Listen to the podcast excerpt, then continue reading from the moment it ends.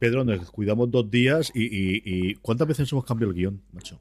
bueno, cada, día, cada día, pero es una maravilla. O sea, me, está encantando este 2019 para Apple que acabamos de empezar, yo recuerdo que estos son los meses más flojos para la compañía. O sea que imaginad cuando lleguemos ya, cuando estemos aproximando a septiembre, que este año además va a ser sonado con un nuevo iPhone de nueva generación. Bueno, pero es que estamos tan lejos de eso aún, es que van a pasar muchísimas cosas antes. Y de hecho están pasando. Estamos grabando esto un miércoles y literalmente en el guion eh, eh, Carlos ha puesto el lunes nuevos iPad mini e iPad Air, el martes nuevos iMac, el miércoles nuevos AirPods. O sacamos el programa ya o se nos queda desfasado, pero es que... Esto es una nota mental para mí de Carlos, tienes que editar y subir el programa esta misma noche cuando termine, sea la hora que sea. Seguramente, Carlos, da igual, si es que seguramente cuando acabes de editar el programa hayan sacado, ocho cosas más y ya, ya tengamos que volver a grabar. Me espero una llamada tuya a la una diciendo, Pedro, eh, ¿qué haces? no, pero es genial, es genial, es un momento chulo. Y yo creo que además eh, se está viviendo de forma muy divertida. Si, si, habéis estado en Twitter en las últimas en las últimas horas, sobre todo esto si lo veis otro día, estamos en el día en el que se han presentado los AirPods y, y bueno, Tim Cook lo presentó eh, presentó los, los iPad eh, con un meme propio de él mirando el iPad desde arriba y estos, esta presentación de los AirPods ha sido con este iPad dibujando los AirPods en la pantalla del iPad mini que presentó hace dos días. O sea que mañana, no, mañana no, no, penséis que no va a salir ninguna otra sorpresa porque van a salir mañana y pasado, ya os lo digo. Vamos a repasar todo eso, vamos a repasar toda la, la cabalgada de, de, de, hardware que está presentando Apple hasta el miércoles, como te decimos, que estamos grabando el miércoles por la noche en hora peninsular española. Em, y evidentemente vamos a hacer la previsión porque no nos olvidemos que el lunes tenemos Keynote, que parece que están limpiando todas las entrinas para hacerlo dedicado fundamentalmente a servicios. Yo creo que sí que esta es una cosa, una apuesta, lo que luego comentaremos con ello, bastante, bastante clara, que quieren despejar absolutamente todo lo que tenían para sacar este primer de año y dedicarlo fundamentalmente a esa, bueno, rumor, margen rumoreada, totalmente convencidos que estamos de ese servicio de streaming de vídeo y alguna cosa más, ¿no? Que podamos tener adicionalmente a ellos. Pero antes de todo eso, Pedro, claro, recordemos que desde los días que grabamos la de aquí hay una pequeña eh, movimiento que se produjo la semana pasada, que ha sido totalmente pasado por las, por las novedades, y empezamos con esto con las noticias, que es todo el movidón de Apple con Spotify. Tuvimos en su momento hace unos años el de Samsung, que está eh, totalmente terminado y acabado. Y ahora, hombre, no son los mejores amigos del mundo, pero sí se llevan bastante bien y al final todo el mundo ha encontrado su hueco. Tenemos eh, larvándose detrás y ahí tenemos mucha relación con todo el tema tanto de procesadores como de GPU con Qualcomm. Tenemos hablando precisamente de GPU la movida con Nvidia que también se ha vuelto a poner ahora de manifiesto con la entrada sobre todo de los no y Max. Y aquí sí que fue una salvo, bueno, de como suele ocurrir con las compañías, ¿no? De hay un momento en el cual se tiene que tratar interno y un momento en el cual lo que quieres es eh, a poner de tu lado opinión pública con esa carta abierta de Spotify, con esa web creada es profesor de Spotify con la contestación posteriormente de Apple y una denuncia que por primera vez en muchísimo tiempo empieza por Europa antes de ir a Estados Unidos, que es donde va a ir el siguiente movimiento de esta guerra enconada de no solamente Spotify, es cierto que de muchos proveedores de servicios también, pero que al final es ella la que ha decidido coger el estandarte y tirar para adelante con esta denuncia ante la Unión Europea por prácticas anticompetitivas de, eh, de Apple con respecto a Spotify. Bueno, yo creo que es un poco crónica de, una pelea anunciada, ¿no? Spotify, em, yo creo que siempre ha temido bastante Apple Music, a pesar de que Spotify tenía todas las de ganar porque tenía toda la experiencia de todos los años previos a que llegara Apple Music. Apple Music tiene la, tiene las discográficas en su bolsillo. Yo creo que tiene algo que diferencia bastante a Spotify. Yo creo que es lo que realmente les asusta y es que Apple Music se está convirtiendo en una productora musical. Entonces, creo que Spotify, al igual que ha hecho Netflix cuando pensó un poco que su servicio debería ser algo más que un agregador de contenido, sino también un creador, eh, eh, bueno, pues mm, debe quizás eh, moverse más en ese sentido. Ya no hablo de aplicaciones. cada uno tiene sus gustos. Seguramente habrá gente que le gusta más Apple Music, a otra le gustará más Spotify. Yo lo he dicho siempre, al final mi elección es Apple Music, no porque sea mejor o peor aplicación, sino porque todo el ecosistema de Apple que tengo en casa, en el coche y en todas partes me funciona perfectamente con eh, con, Apple Music, pero sí que es cierto que aquí Spotify yo creo que ha actuado de muy mala fe eh, eh, atacando a Apple en una maniobra que no se esperaba ni siquiera los, las propias, bueno, la, gente de Apple. De hecho, en, una carta fantástica de Phil Schiller replicándole a Spotify, bueno, le da una, un repaso increíble diciéndole que, pero bueno, o sea, o sea, venís a nuestra tienda, eh, nos pedís eh, que os alojemos gratis, que os hagamos el streaming gratis, que os llevemos a, los usuarios gratis. Eso no puede ser, tenéis que acogeros a las mismas normas que el resto de aplicaciones de la App Store, porque estáis en la tienda que hemos creado nosotros. Es como, no sé, si fueras a casa de alguien y le exigieras que te ofreciera todo gratis, pues porque tú eres tú y ya está. Y al final, el problema de todo esto no es que, que, Apple sea un tirano y Spotify eh, necesite ayuda. Yo creo que aquí el problema de todo esto es que Spotify quiere ganar más dinero eh, haciendo lo mismo que hace. Entonces, eh, quizás aquí el movimiento debería haber sido una negociación que no se ha producido o por lo menos mm, no se ha hecho pública. Yo creo que si no se ha hecho pública es porque no ha tenido no ha tenido lugar. De hecho, en la carta de Phil Schiller se muestra súper sorprendido con Spotify diciendo que mm, nos están acusando de que no estamos ayudando a Spotify a crecer y no hemos tenido ninguna pega en ser los primeros en anunciar que Spotify para CarPlay eh, estaba disponible, que eh, Spotify para Apple Watch eh, estaba disponible, que fueron ellos quienes quitaron la aplicación de, del Apple Watch en su momento. O sea, es que es un, todo muy raro y, yo creo que aquí al final es, todo se reduce a, que, a, nivel de dinero. No puedes acusar de, prácticas antimonopolísticas a una empresa que ha creado la tienda en la que estás consiguiendo de tus propios usuarios. Y también hay que hacer entender a la gente que yo el otro día eh, intercambié tweets con, con, bueno, con, con, un tuitero que decía, es que no puede ser que por culpa de Apple yo tenga que pagar la suscripción a Spotify a 12,99 en lugar de a 9,99. Yo le dije, mira, esto aquí pasan dos cosas. Mm, es que Spotify te está cobrando la comisión que paga cualquiera en la tienda de Apple a ti en lugar de pagarla a ellos. Eso no es culpa de Apple, es culpa de que Spotify no quiere dar, no quiere pagar esa pasta. Pero nadie te obliga ni siquiera a hacerlo así, pues tú puedes entrar a la página web de Spotify, suscribirte, registrarte y entras en Spotify, te bajas la aplicación de Spotify del App Store y te la has, eh, te has eh, registrado a 9.99 es solo si la registras desde la desde utilizando eh, bueno eh, utilizando eh, iTunes y utilizando la App Store como medio de pago. Y yo creo que al final estamos están ofreciendo una pasarela segura de pago. Están haciendo muchísimas cosas que bueno pues Apple tiene su precio. Y evidentemente será más caro a algunos les parecerá caro a otros les parecerá menos caro pero bueno, son las normas que tienen. Y al final, si tú quieres dar tu brazo a torcer o, conseguir algún tipo de acuerdo con ellos, porque realmente pues es una plataforma que tiene muchísimos millones de usuarios, oye, pues negocia, pero negociar no significa imponer o, extorsionar, como prácticamente ha hecho Spotify eh, con esta carta, que más que carta parecía un, secuestro de, intenciones, ¿no?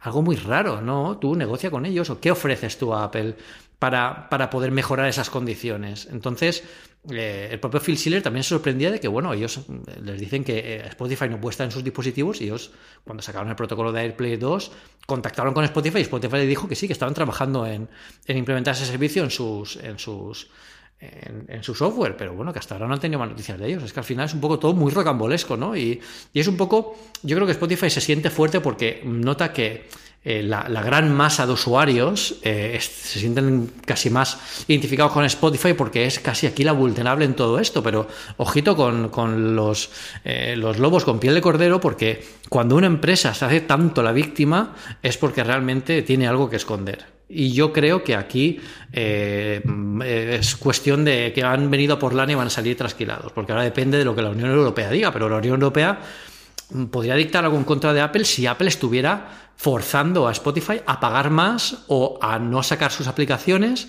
o a, ponerles pegas de alguna forma, pero es que no les bloquean absolutamente nada. De hecho, la única vez que le bloquearon la aplicación a Spotify, que fue súper rumoreado, posiblemente no lo recordéis, pero yo sí, porque cuando pasan esas cosas en Apple Esfera nos llegan como 5 millones de correos de todas las personas del mundo entero.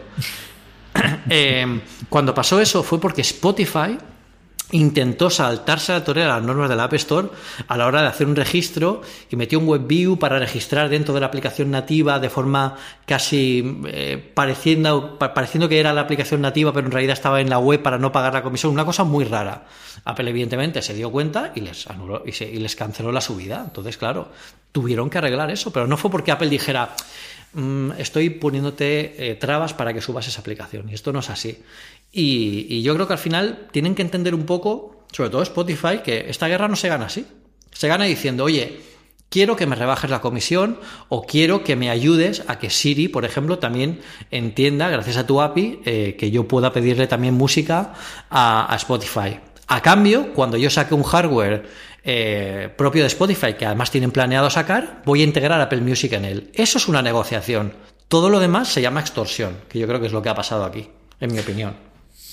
A ver, por partes, como diría el clásico. Mm, uno, yo creo que al final cada uno negocia con las herramientas que puede y yo creo que Spotify ha llegado a un punto del cual, mm, pues no sé si internamente o, como fuese, veía que esta era la salida o la que ellos consideraban que podía ser más interesante para llevar a cabo su, su objetivo. Yo creo que aquí hay dos o tres vías por las cuales ellos tienen cierto margen de maniobra para negociar sin ser un experto en esto, pero bueno, igual que tampoco uno es experto en nada y al final opinamos de todo, pues por eso hemos opinido, ¿no? Y si no, porque la gente apague el podcast y que oiga otra cosa más interesante, ¿no? Pero cosas de lo que yo he tratado de leer a lo largo del este y luego de la experiencia que yo tengo con el tema de suscripciones, que es donde yo creo que está la madre del cordero. Una, yo creo que la parte anticompetitiva la tienen perdida en Estados Unidos como es a día de hoy, pero en Europa, eh, en el cual la Unión Europea teóricamente tiene que velar no que el precio sea más barato para los usuarios, que es como todavía se legisla en Estados Unidos, o que yo creo que eso va a cambiar los próximos años con eh, posiblemente eh, la competencia. Yo creo que algo de vía pueden tener ahí por el que en Europa lo que se tiene que buscar es que haya competencia en los distintos sectores. Ahí tiene una vía que está perdida que es si vas por el market share o vas por el, porcentaje de penetración que tenga en general Apple con respecto a todos los dispositivos móviles, pero tiene la de ganar si de alguna forma la Unión Europea y la, comisaria, en este caso, más la Comisión que la Unión, eh, entiende que Apple tiene un 100% de cuota de mercado en los dispositivos de iPhone. Y esa es una cosa que legalmente cada uno demandará y tendrá que hacer y veremos por dónde tira. Luego yo creo que tiene dos cosas en las que pueden medianamente funcionar. Una es la competencia de Apple Music, nosotros siempre hemos hablado del fenómeno Sherlock cuando ha tenido aplicaciones en las que Apple ha, bueno, pues eh, utilizado con aplicaciones propias o con recursos propios otras similares. Aquí lo que ocurre es, mm, yo creo que ellos sí tienen una capacidad de poder hacerlo de, eh, es que Apple ya no solamente la plataforma, sino la plataforma y tiene un servicio que compite por el mismo. Como digo, yo no es lo que pienso que deje de pensar, pero creo que ahí sí que tienen. Y sobre todo, en la que yo pienso, porque además es una práctica conforme cada vez le doy más vueltas a la cabeza, más extraña es, es que es el, precio de las suscripciones. Y me explico. Cuando uno lanza la App Store originalmente y, tiene un 30%, como si era un 50 o un 60%, la lógica era total y absolutamente la que he contado Pedro. ¿no? Yo tengo una aplicación en la que tú vas a pagar un precio, esa aplicación tiene unos costes de alojamiento, tiene unos costes de servicio, tiene unos costes, estamos hablando de no 10 años, pero sí 9 años cuando se la App Store, y sobre esto te voy a cobrar un precio que originalmente era el 30%, podría haber sido el 50%, podría haber sido el 70% y ocurre. ¿Eso es exactamente igual que las suscripciones? Hombre, sí y no. Porque al final la suscripción, el paso principal, el que realmente es el importante, es el hecho de que tú te suscribas. El servicio que estás haciendo cuando tú tienes una suscripción originalmente, el paso realmente es el de la suscripción inicial, no es una compra recurrente todos los meses. Y eso ya no solamente que lo diga yo, es que cuando uno ve la práctica habitual de comisionistas en el tipo de suscripciones, yo porque en otra vida me dedicaba a cosas de seguros y cosas actuariales, y cuando tú tienes, por ejemplo, un seguro de vida a 20, 25 años, la primera comisión suele ser muy alta porque es lo que realmente te da el paso. Mientras que distintos años posteriores, aunque la compañía o que el seguro sea durante 20 25 años, no suelen llegar ninguna comisión, se lo llevan es muy, muy, muy, muy bajita.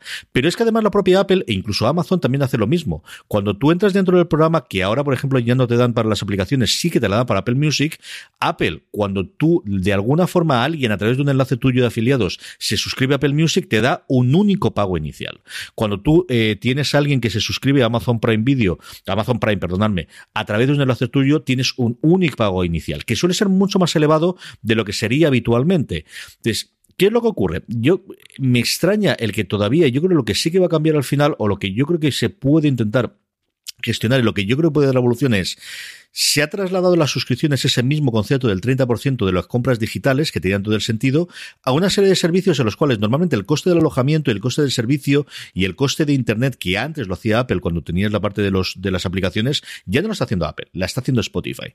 Eh, o la está haciendo eh, Amazon en su caso con, con Amazon Web Services, o la está haciendo el servicio, la está haciendo Netflix en el caso de los envíos. Y entonces, yo creo que esas empresas no tienen ningún tipo de problema de pagar el 30, el 50 o incluso el 80% del precio de la suscripción inicial.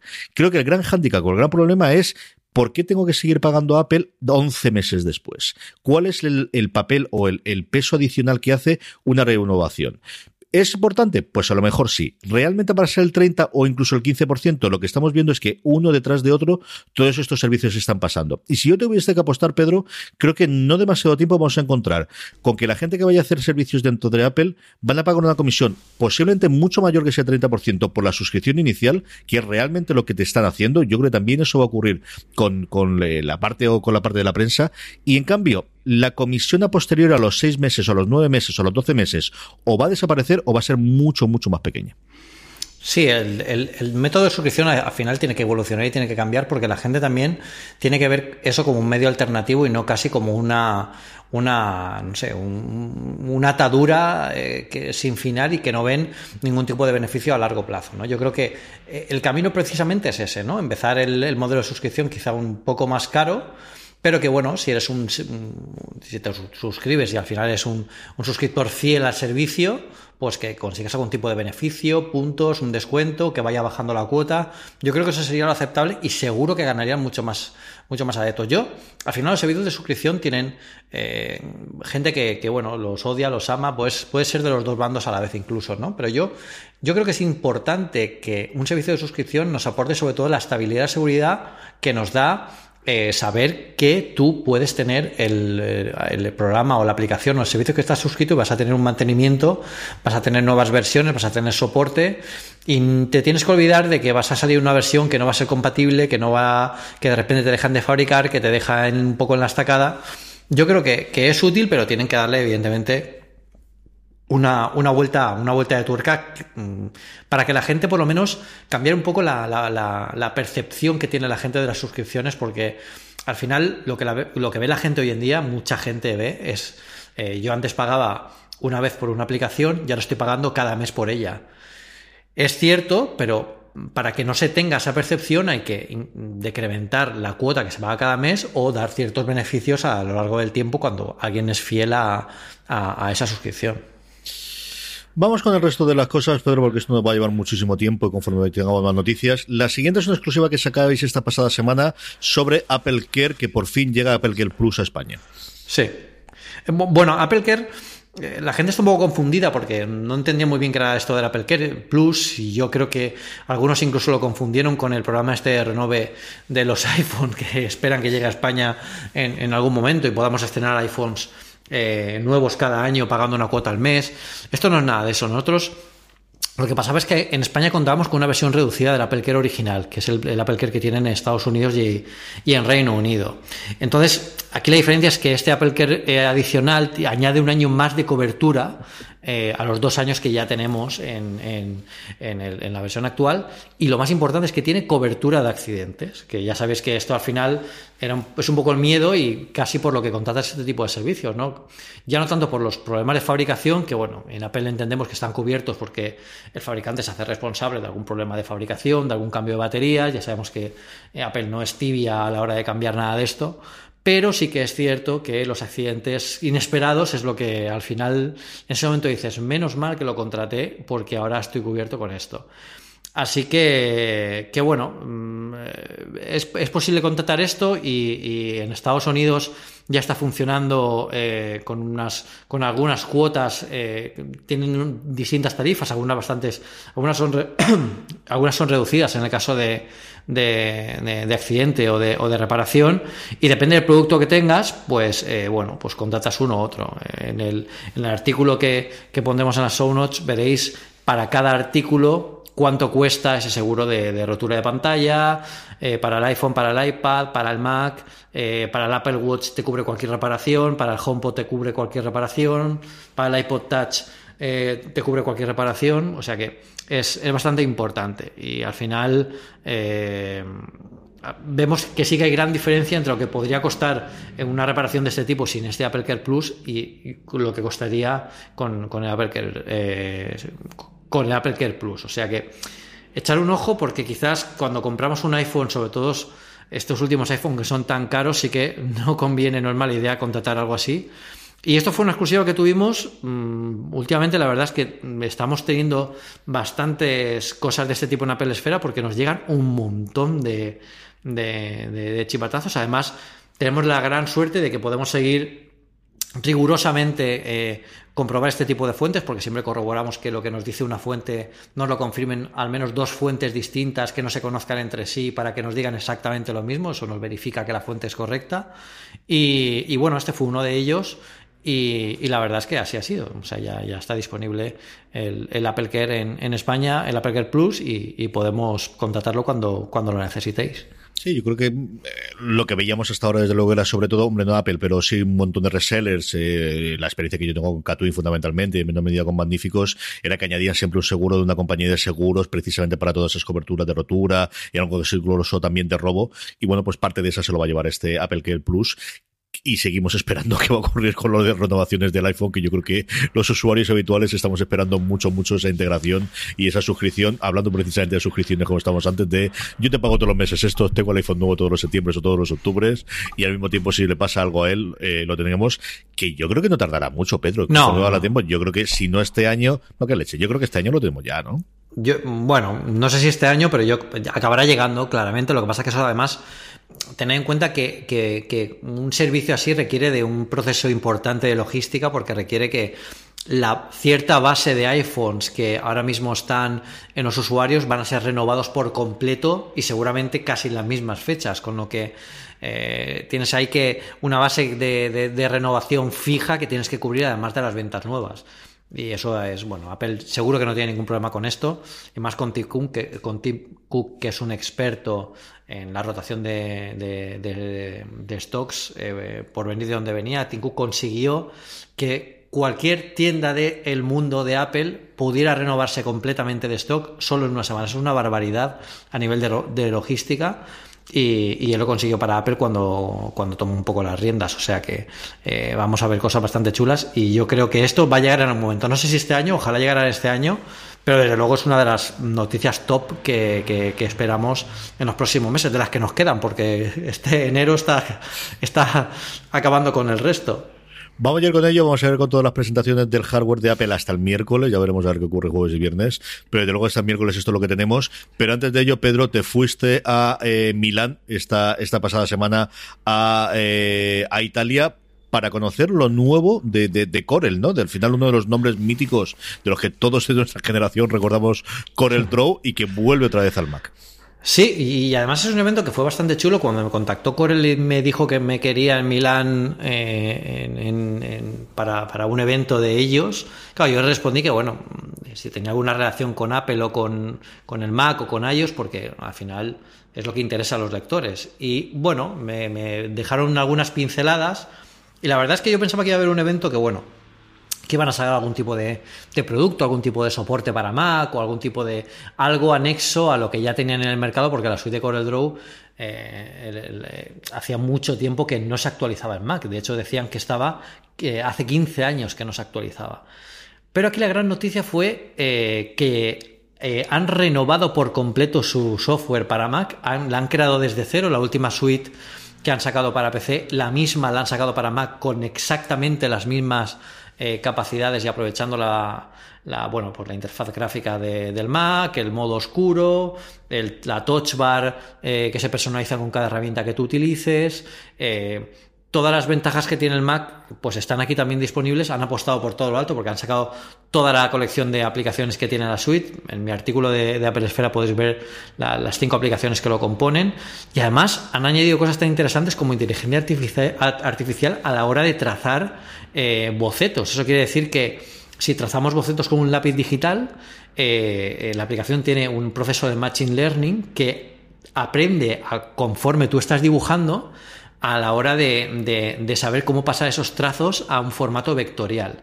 ¿Vale? Para que para quien no sepa lo que es un poco todo esto, es eh, al final los dibujos pueden ser eh, vectoriales y eso significa que eh, en realidad están compuestos de cálculo matemático, con lo que no hay pérdida de definición si ampliamos, si los movemos, podemos hacer muchas cosas con ellos y estos son las aplicaciones de diseño vectorial en la que Corel es una de las, de las más famosas y más antiguas, como ha dicho como ha dicho Carlos. Así que la suite, yo la estuve probando allí. De hecho, toda la presentación la hicieron con la, con, el, con la versión para Mac porque querían demostrar que la versión para Mac era exactamente igual que la de PC.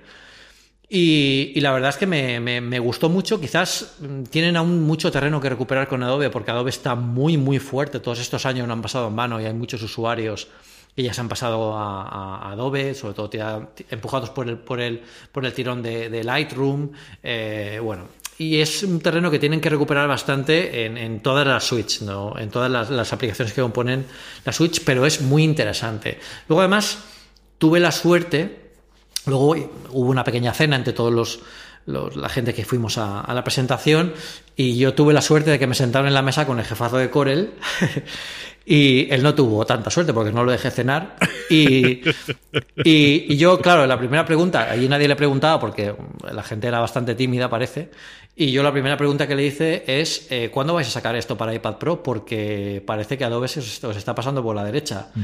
Y bueno, él me dijo que era un movimiento muy interesante, que eh, crear esta suite desde cero para Mac les había costado mucho trabajo y durante todo este año van a estar muy ocupados escuchando a sus usuarios para ver cómo mejoran la suite, cómo van, pero desde luego no lo descarta y, piensa que es el futuro, o sea que no descarta que, que, se anuncie una nueva versión para, para Mac y también yo creo que también eso no me lo dijo, pero ya te lo digo yo, están muy pendientes de ver cómo funciona Adobe en iPad Pro porque como aquello funcione bien y como Apple, como yo espero que haga, empieza a sacar el Final Cut Pro eh, y los, las grandes suites de, edición eh, de vídeo y de, imagen en, iPad Pro, puede ser algo muy interesante el movimiento hacia, hacia, la, hacia la tableta profesional de Apple y hará que gente como Corel, que ahora por fin se ha vuelto a interesar en el Mac, y ojo, que además Corel nos decía que han vuelto al Mac porque había muchísima gente que le pedía que volviera. Que es muy interesante cuando toda la gente dice, pues si es que ya no se habla tanto del Mac, ¿no? Ahora con todo el mundo iOS, las, los iPad Pro, los, los iPhone, eh, pues parece que sí, parece que la gente sigue interesada y, querían que volvieran y por eso lo han hecho. Imaginar una empresa como Corel se ha gastado dos años de trabajo para hacer una suite completa renovada solo para Mac. Eso significa que ahí todavía hay mucho trabajo, mucho mercado, mucho negocio y también indica que la salud del Mac está mucho mejor de, lo que, de lo que algunos piensan. O sea que sí, al final es una buena noticia, fue un evento muy divertido y, la verdad es que el software tiene, tiene buena pinta, por lo menos eh, de saque.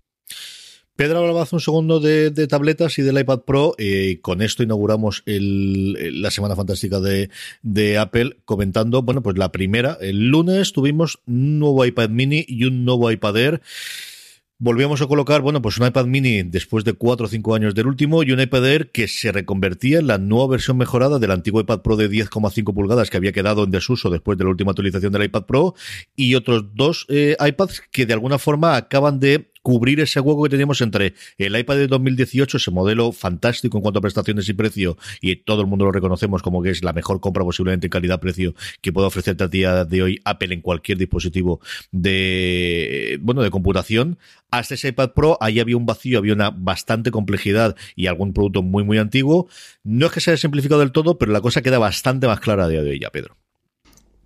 Yo creo que el mercado de iPad es ahora uno de los más interesantes porque Apple ha, hecho realmente un ejercicio que es recurrente a lo que hemos visto, por ejemplo, en el, en el Mac Mini, eh, que era un producto que salió un poco para los switchers en aquel momento, en, 2005, cuando apareció por primera vez, y ahora eh, está pasando con muchos otros productos. El Mac Mini se ha convertido en un pequeño Pro y este, este iPad mini, incluso este iPad Air, realmente son eh, iPads Pro en pequeño. Porque es que tienen el brutal chip A12 Bionic.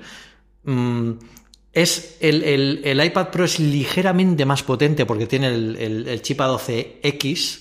Eh, pero bueno, eso no significa que eh, es el mismo chip con la misma potencia y en un formato tan pequeño como por ejemplo el mini que yo creo que es eh, eh, súper interesante a la hora pues, de llevar una cartera para, para un periodista, para un editor, para quien quiera leer libros en el metro, quien quiera leer cómics. Es muy interesante. Yo aquí quizás sí que esperaba que hubieran renovado el diseño y adaptarlo un poco, quizás reducir un poco más los marcos para que no hubiera tanta diferencia, pero tiene cierto sentido que no lo hagan porque al final el año en, que, en el que se implanta una tecnología tan potente como este chip A1210, A12X, ya la X ya no sé ni cómo pronunciarla.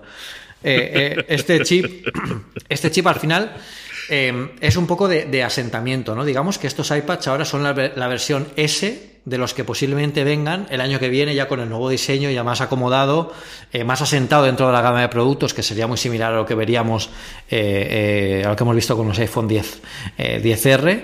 Y, y, aún así, que tengan soporte para Pencil me parece interesantísimo. Yo cada día lo utilizo más en el, en el iPad Pro para tomar notas, para compartir bocetos, para, para mientras estoy en una llamada dibujar en la pantalla simplemente y centrarme más en, lo que, en lo que estoy diciendo. O sea, me parece muy interesante y sobre todo la potencia con la que han dotado a estos nuevos productos, eh, aunque no hayan renovado el tamaño, la verdad es que tiene, tiene muy buena pinta porque es que lo han, lo han subido todo, incluso el Touch ID.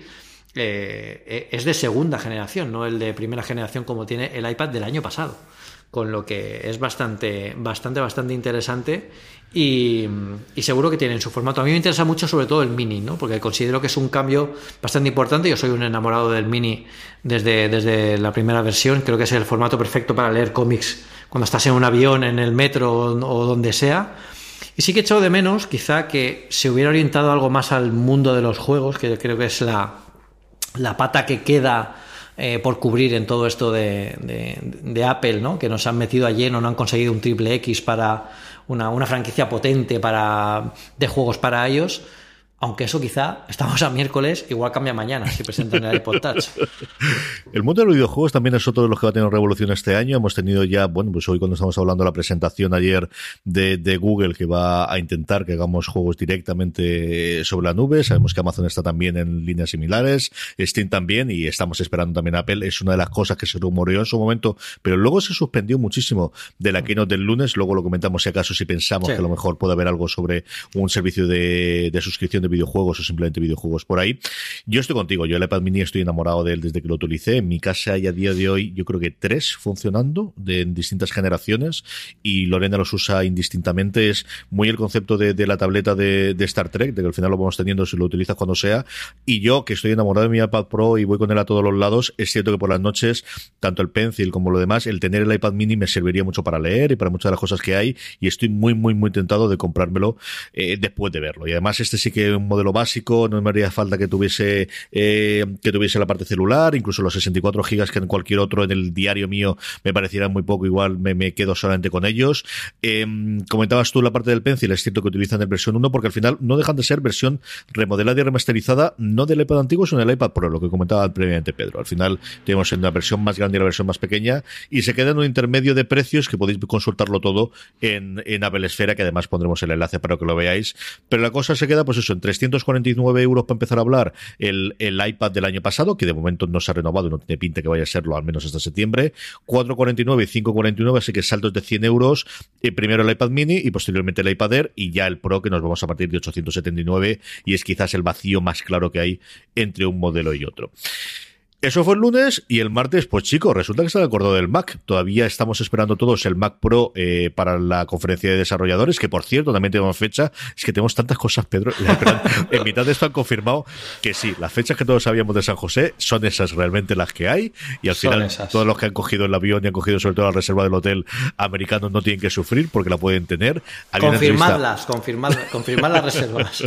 Van a hacer el sorteo, como desde hace unos años, por la demanda tan alta que tienen de las de las entradas para la conferencia. Phil Schiller tenía una entrevista muy chula con la gente de, de Accidental TED Podcast de ATP en el que comentaba, bueno, pues eh, la evolución que ha tenido la conferencia de cerradores, alguna anécdota muy curiosa de su salto el vacío cuando probaron el wifi en, en, su momento en los primeros eh, MacBook. Eh, es muy divertida, vale mucho la pena la entrevista que la viváis si no lo ha sido todavía. Y bueno, en parte también, como os digo, los Macs faltaba por eh, hacer una nueva versión de los iMacs. Mm, tuvimos una nueva versión, o mejor dicho, algo que hace, cuando tú y yo hablábamos de los Macs hace 10 años, no era una novedad, que era, bueno, pues la actualización de procesadores, la actualización de memoria, la actualización de tarjeta gráfica tradicional que había una vez al año como mínimo, a veces incluso dos, una en primavera y otra en otoños.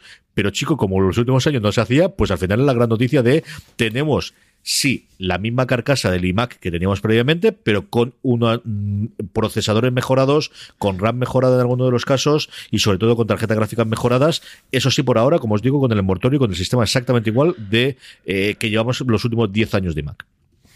Y yo creo que al final es el movimiento perfecto porque es un poco lo que han hecho de nuevo con el iMac Pro, que es un poco coger la misma carcasa y orientar eh, el modelo que conocíamos, que era un poco un modelo atractivo para la gente que quería adentrarse en el mundo Mac, a convertirlo en algo profesional. Pero es que incluso con estos iMac, que yo mm, el otro día comentando en la Pelefre en, interno eh, cómo llamar a estos, a estos iMac, la verdad es que llamarlos iMac de entrada tampoco me parece ni siquiera justo, porque estamos hablando de modelos que en algunos otros casos tienen un rendimiento eh, casi 240 veces mayor que el anterior, un 240% mayor que, que, el anterior en el caso de los iMac de 27 pulgadas. Es una barbaridad. En los iMac, en los iMac de 21 de 21,5 pulgadas tenemos un aumento del 60% de rendimiento eh, de un iMac que ya era potente para lo que, para lo que eh, se utiliza un iMac. Pero es que además le han metido la posibilidad de añadirles las tarjetas gráficas profesionales, la Radeon Pro Vega, que bueno, eh, cuando se utilizan para tareas de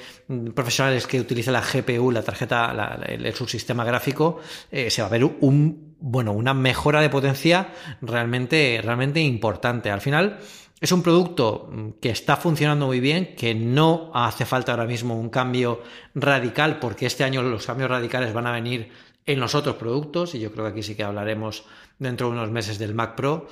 Bueno, creo que sí, ¿no?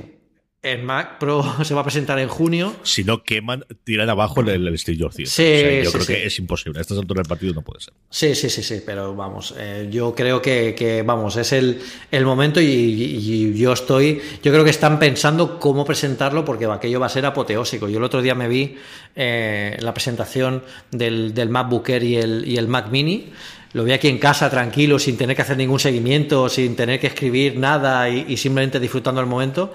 Y claro, dije, joder, es que, es, que es, apoteósico. Pues imaginad cuando llegue el Mac Pro después de todo lo que se ha esperado. Y sobre todo imaginad que están sacando máquinas con una potencia brutal en un iMac.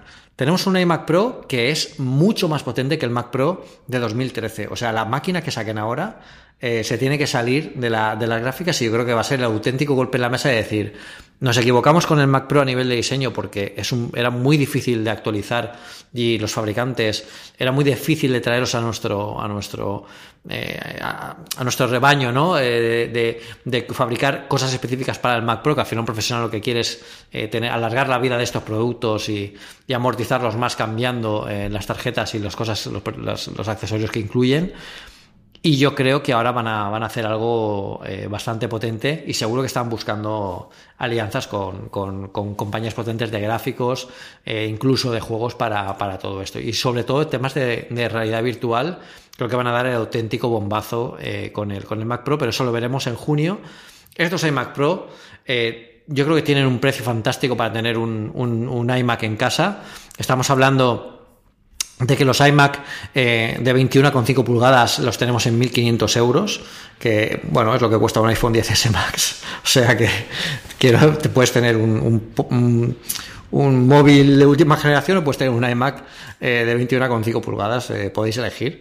Y, y, los iMac de 27 pulgadas, eh, que es la, la, elección bestia de todo, están en 2.000 euros, que para un profesional son perfectamente eh, factibles y van a funcionar muy bien. No hace falta un Mac Pro para, para, para, ciertas, para ciertas tareas y este iMac Pro puede ser un eslabón bastante importante en la cadena que demuestra que Apple realmente no está dejando atrás el, mundo Mac, al contrario, lo que pasa que está tratando de contentar a todas las distintas capas de usuarios que tiene, que son muchas dentro de, eh, de sus clientes. Y son, no solo hay profesionales top o, gente que acaba de entrar en, la informática, hay muchos distintos grados y hay que tener una máquina para todos ellos. Entonces, siempre con los estándares de calidad, de, cómo entienden ellos el ecosistema y yo creo que están cohesionando muy bien todo esto con lanzamientos como lo que estamos viendo en, en, esta semana. Yo estoy muy, muy tentado. Yo soy un usuario de iMac en, el despacho de la universidad. Tengo uno bantiquísimo. Tiene más de 10 años y funciona el tío maravillosamente bien porque le cambié el disco duro a SSD. Y ese sí que es el punto en el que al final tenemos siempre la parte de la crítica y es que los, Pedros que da, los precios que da Pedro siempre son con un disco duro que por el amor de Dios os compréis un iMac, no dejéis ese. O sea, no, por favor, a estas alturas un disco duro mecánico, ni siquiera Fusion Drive. Yo creo que hace tres años o cuatro años el Fusion Drive tenía todo el sentido del mundo, a día de hoy eh, paga del impuesto revolucionario. En el iMac de 21 son 240 euros más, en el 27 cambiar lo que tenéis por defecto, que es un Fusion Drive de un tera o de dos teras, son 120 euros más para meterle 512 de SSD. Ya en el externo meterle lo que queráis, ponerle 8 teras o 10 teras de lo que queráis de, disco de 7200 revoluciones, pero por el amor de Dios, yo creo que ninguno de nuestros siguientes lo hará a día de hoy. Pero por si acaso tenéis a alguien que quede cercano que vaya a hacerlo, este no tiene todavía el procesador T2 eh, para bueno pasarle toda la parte del Secure Enclave y todo demás que tenemos ya los portátiles, en parte precisamente por esta parte del, del SSD. No tiene todo, pues eso, los procesadores evidentemente de gama altísima que tiene el, iMac Pro, ni tiene todo el sistema de refrigeración que parece que es espectacular el del iMac Pro, que por mucho tomo que le des no se oye absolutamente nada. Yo creo que es una máquina de batalla maravillosa para tener en casa. Yo estoy loco por tener uno de estos y cada día, siempre han gustado los ordenadores fijos y cada día más. Eso sí, por el amor de Dios, cambiar el disco duro y ponerlo SSD, Pedro.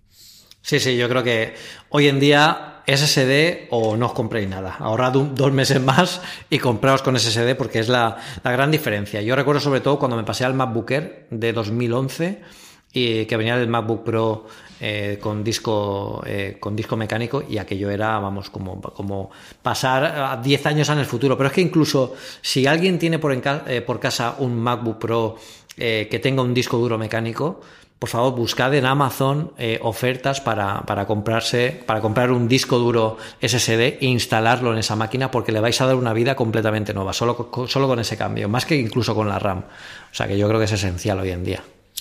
Y bueno, junto con el Mac tuvieron una pequeña cambio, este sí que es muy menor de los, en los propios Mac Pro, se suben un poquito las, las condiciones, pensábamos que estaba esto ahí, hasta que el miércoles va y nos saca la versión 2.0 de los AirPods. Y ya dije, bueno, pues si estaba completando comprarme el iPad mini y me ha costado una pasta lo demás, esto ya es que ni me lo pienso. esto sí o sí necesito tenerlo esta semana o la semana que viene. Bueno, pues mm, yo recomiendo a todo el mundo que quiera comprarse unos AirPods de segunda generación, que no unos AirPods 2. Eh, yo creo que la prensa durante el día de hoy estamos, hemos empezado a nombrarlos como AirPods 2 para que la gente entienda que han salido una nueva versión, pero son los AirPods de segunda generación, como lo llama Apple.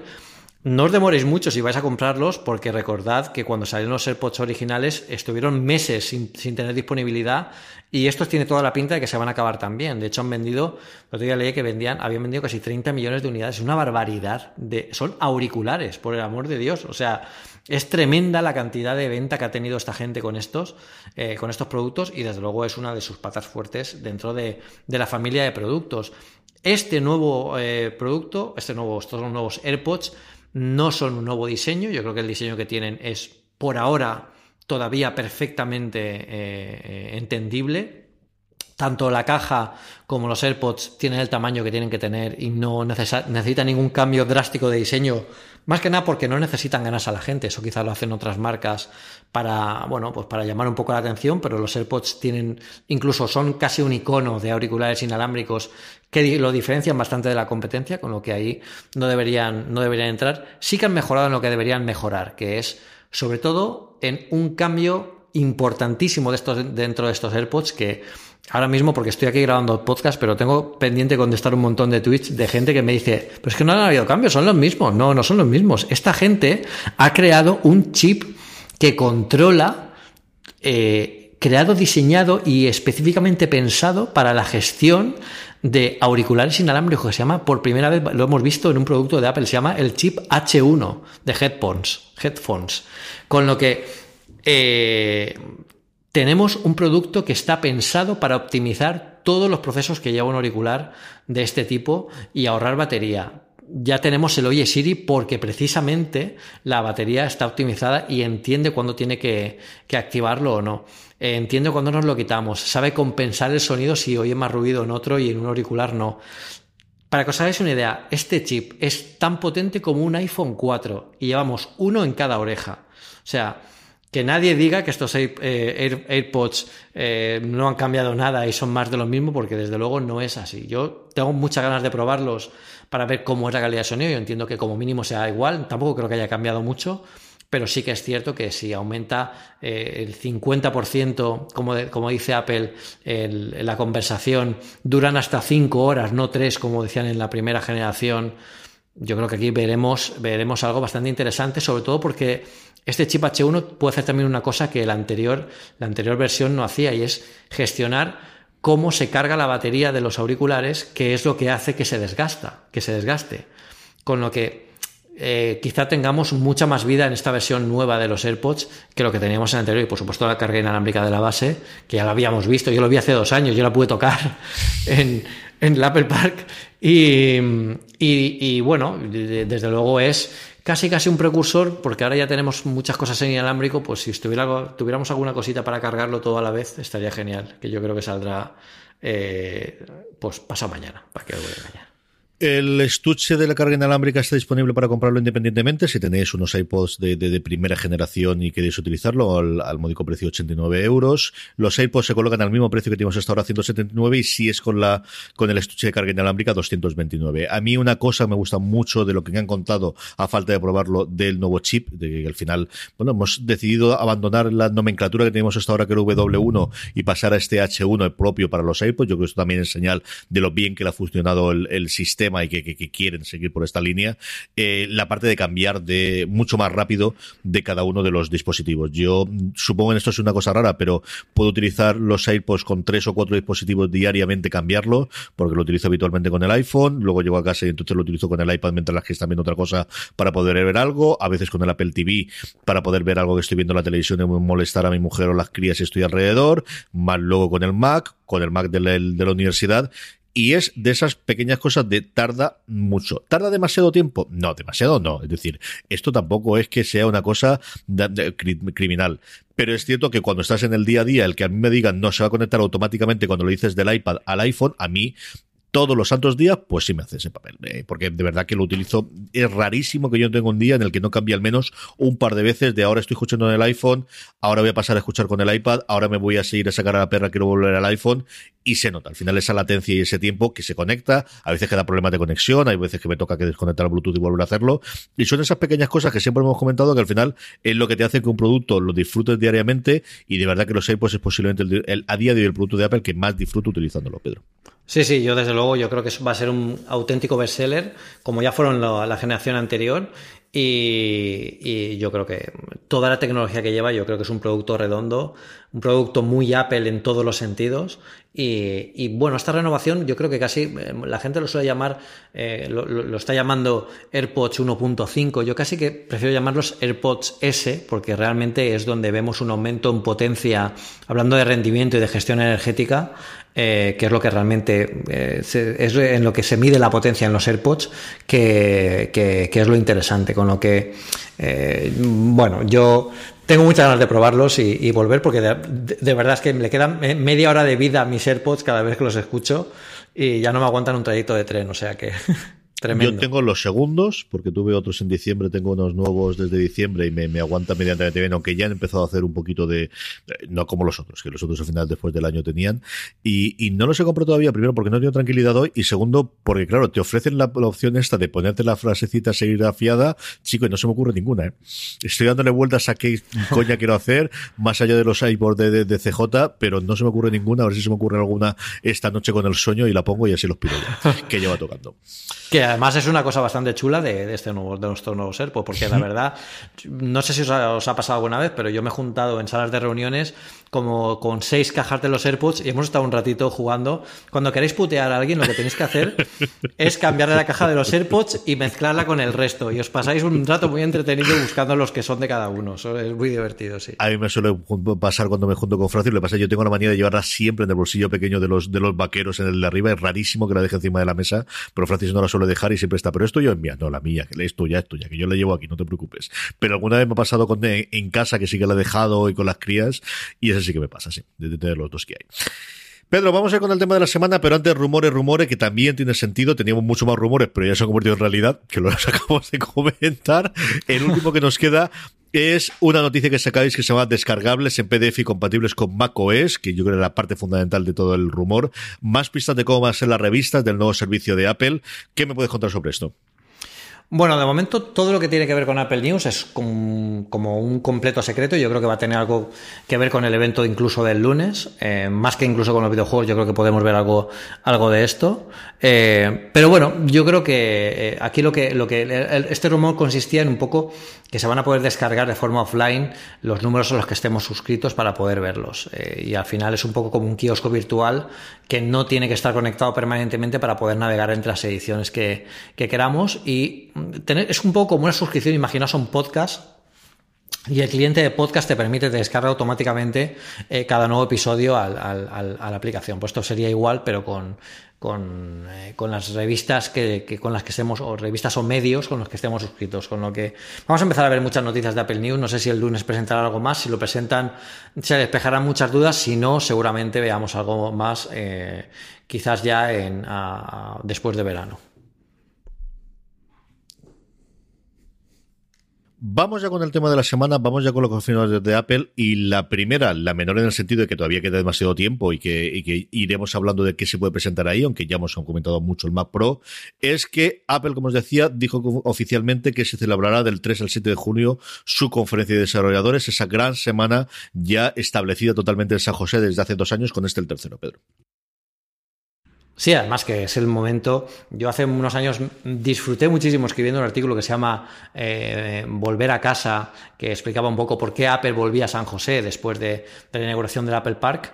Y, la verdad es que, bueno, este año eh, hay que volver a estar en, esta conferencia de desarrolladores. Yo creo que va a ser súper importante porque iOS 13 promete muchísimo en lo que se está oyendo. Yo creo que por fin vamos a ver este iOS preparado para iPad y especialmente pensado para aprovechar el iPad en toda su envergadura, que yo creo que es un poco el, ejercicio que está haciendo que está haciendo Apple, sobre todo eh, apostando por, las aplicaciones profesionales, pues ya es hora de que hagan un sistema operativo profesional, al menos para los iPad Pro.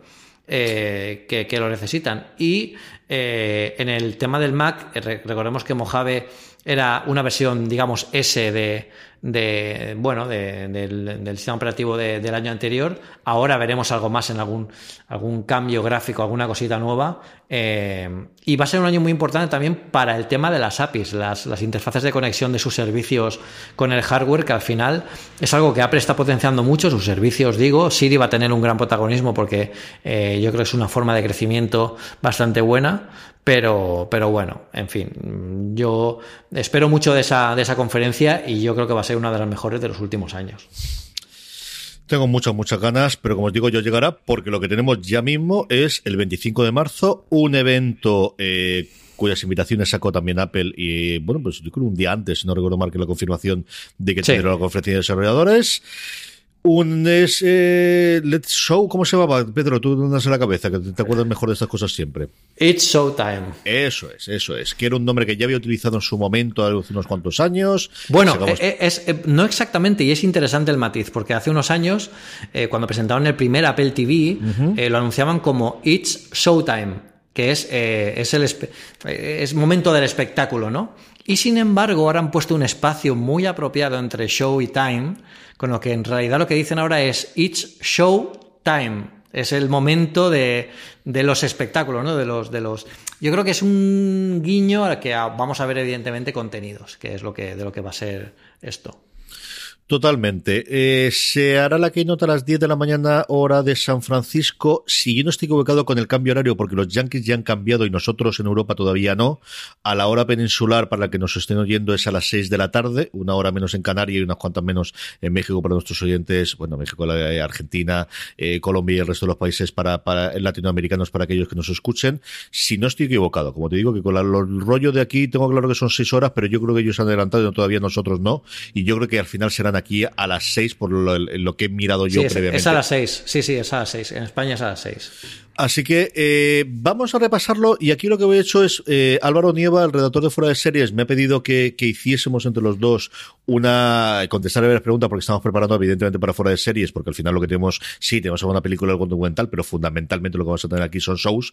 Y me pasó unas cuantas preguntas y digo, pues mira, hacemos el trabajo y aquí estamos, si me lo han pasado, en vez de que lo podamos escribir, yo creo que podemos utilizar esto como guion como pauta de las cosas que queremos comentar acerca de la keynote, de lo que podemos esperar, eh, porque la gran mayoría de luego lo que tiene toda la pinta es que va a ser toda la parte de, vídeo. Yo también os puedo contar mi experiencia utilizando la aplicación de televisión, eh, yo creo que le ganando americana. Esta semana he decidido sacrificar por el bien de la ciencia mi pobre iPad y simular que estoy en Estados Unidos, tanto con esto como con Apple News, para tener y, utilizarlo durante toda la semana para ver qué es lo que creo que pueden anunciar y, tener un, ya un poquito de, la plataforma y de uso, ¿no? Que, que, muchos de los oyentes posiblemente no lo han hecho no lo han podido trastallar. Y yo creo que también os puedo ir contando, pues eso, la experiencia, por dónde veo yo que puede ser el funcionamiento de lo nuevo que va a presentar Apple. La primera pregunta es que eh, Álvaro me dice que los rumores apuntan a que, el 25 de marzo presentará el servicio de streaming. Estamos convencidos. Yo creo que no hay ninguna posibilidad, Pedro, y corrígeme, de que no presenten el servicio de streaming o la plataforma, que es la siguiente discusión, este 25. Yo creo que si queman el, el, el 7 el 25 de marzo, si no presentan el, si no presentan el Mac Pro, aquí poco más o menos sería lo mismo. Si cuando llega aquí dicen, no, no tenemos nada de esto, solamente es una cosa para prensa. Sí, estaría muy bien, estaría muy bien que cuando llegaran los periodistas dijeran, va, si lo del Showtime es simplemente porque queríamos pagaros unas cervezas aquí. No, no. ha sido, ¿estáis convencidos de que sea así? Sí, rotundo, 100%, 120%. O sea, no hay duda. Álvaro me pregunta qué preguntas deben responder sí o sí. Al final es qué características van a hacer. La primera, la fecha de lanzamiento. Yo creo que eso es una cosa totalmente necesaria que lo tengan. Y aquí yo creo que la gran duda es, ¿vamos a tener un lanzamiento global inicialmente? ¿Vamos a tener el lanzamiento que habitualmente nos acostumbra, por ejemplo, con Apple News americana de ser Estados Unidos, a veces Canadá, a veces Canadá fue queda fuera, a veces con Reino Unido, a veces con Australia?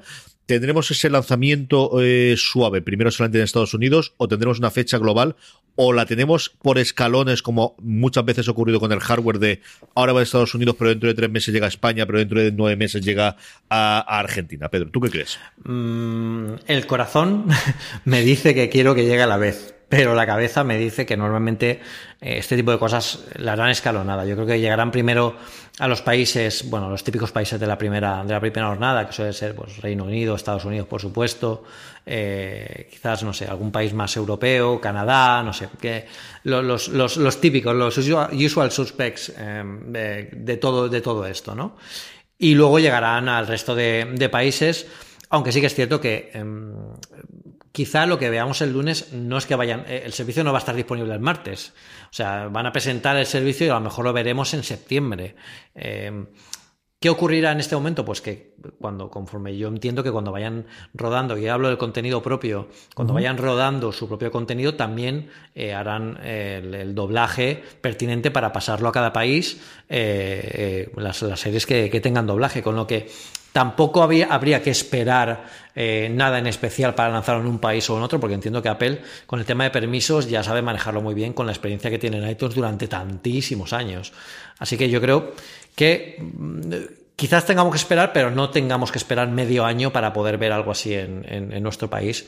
Si no es que den la sorpresa el lunes y digan que, oye, pues cuando esto salga va a salir en todos, toda esta lista de países, porque aquí al final no olvidemos que muchas veces la distribución escalada de los productos a los que Apple, eh, que los, los, que Apple pone en las tiendas es precisamente porque son productos que ponen en las tiendas y hay una logística y una distribución eh, detrás. Aquí simplemente tienen que contar con potencia de cálculo, que recordemos que hace unos hace unos años compraron, eh, bueno, medio Wisconsin, no, es Wisconsin, ¿eh? es algo, algún territorio de Estados Unidos, no recuerdo dónde era, si era en Texas o, dónde, para crear una, una granja de servidores tremenda que posiblemente sea ahí donde esté todo este servicio ahora mismo.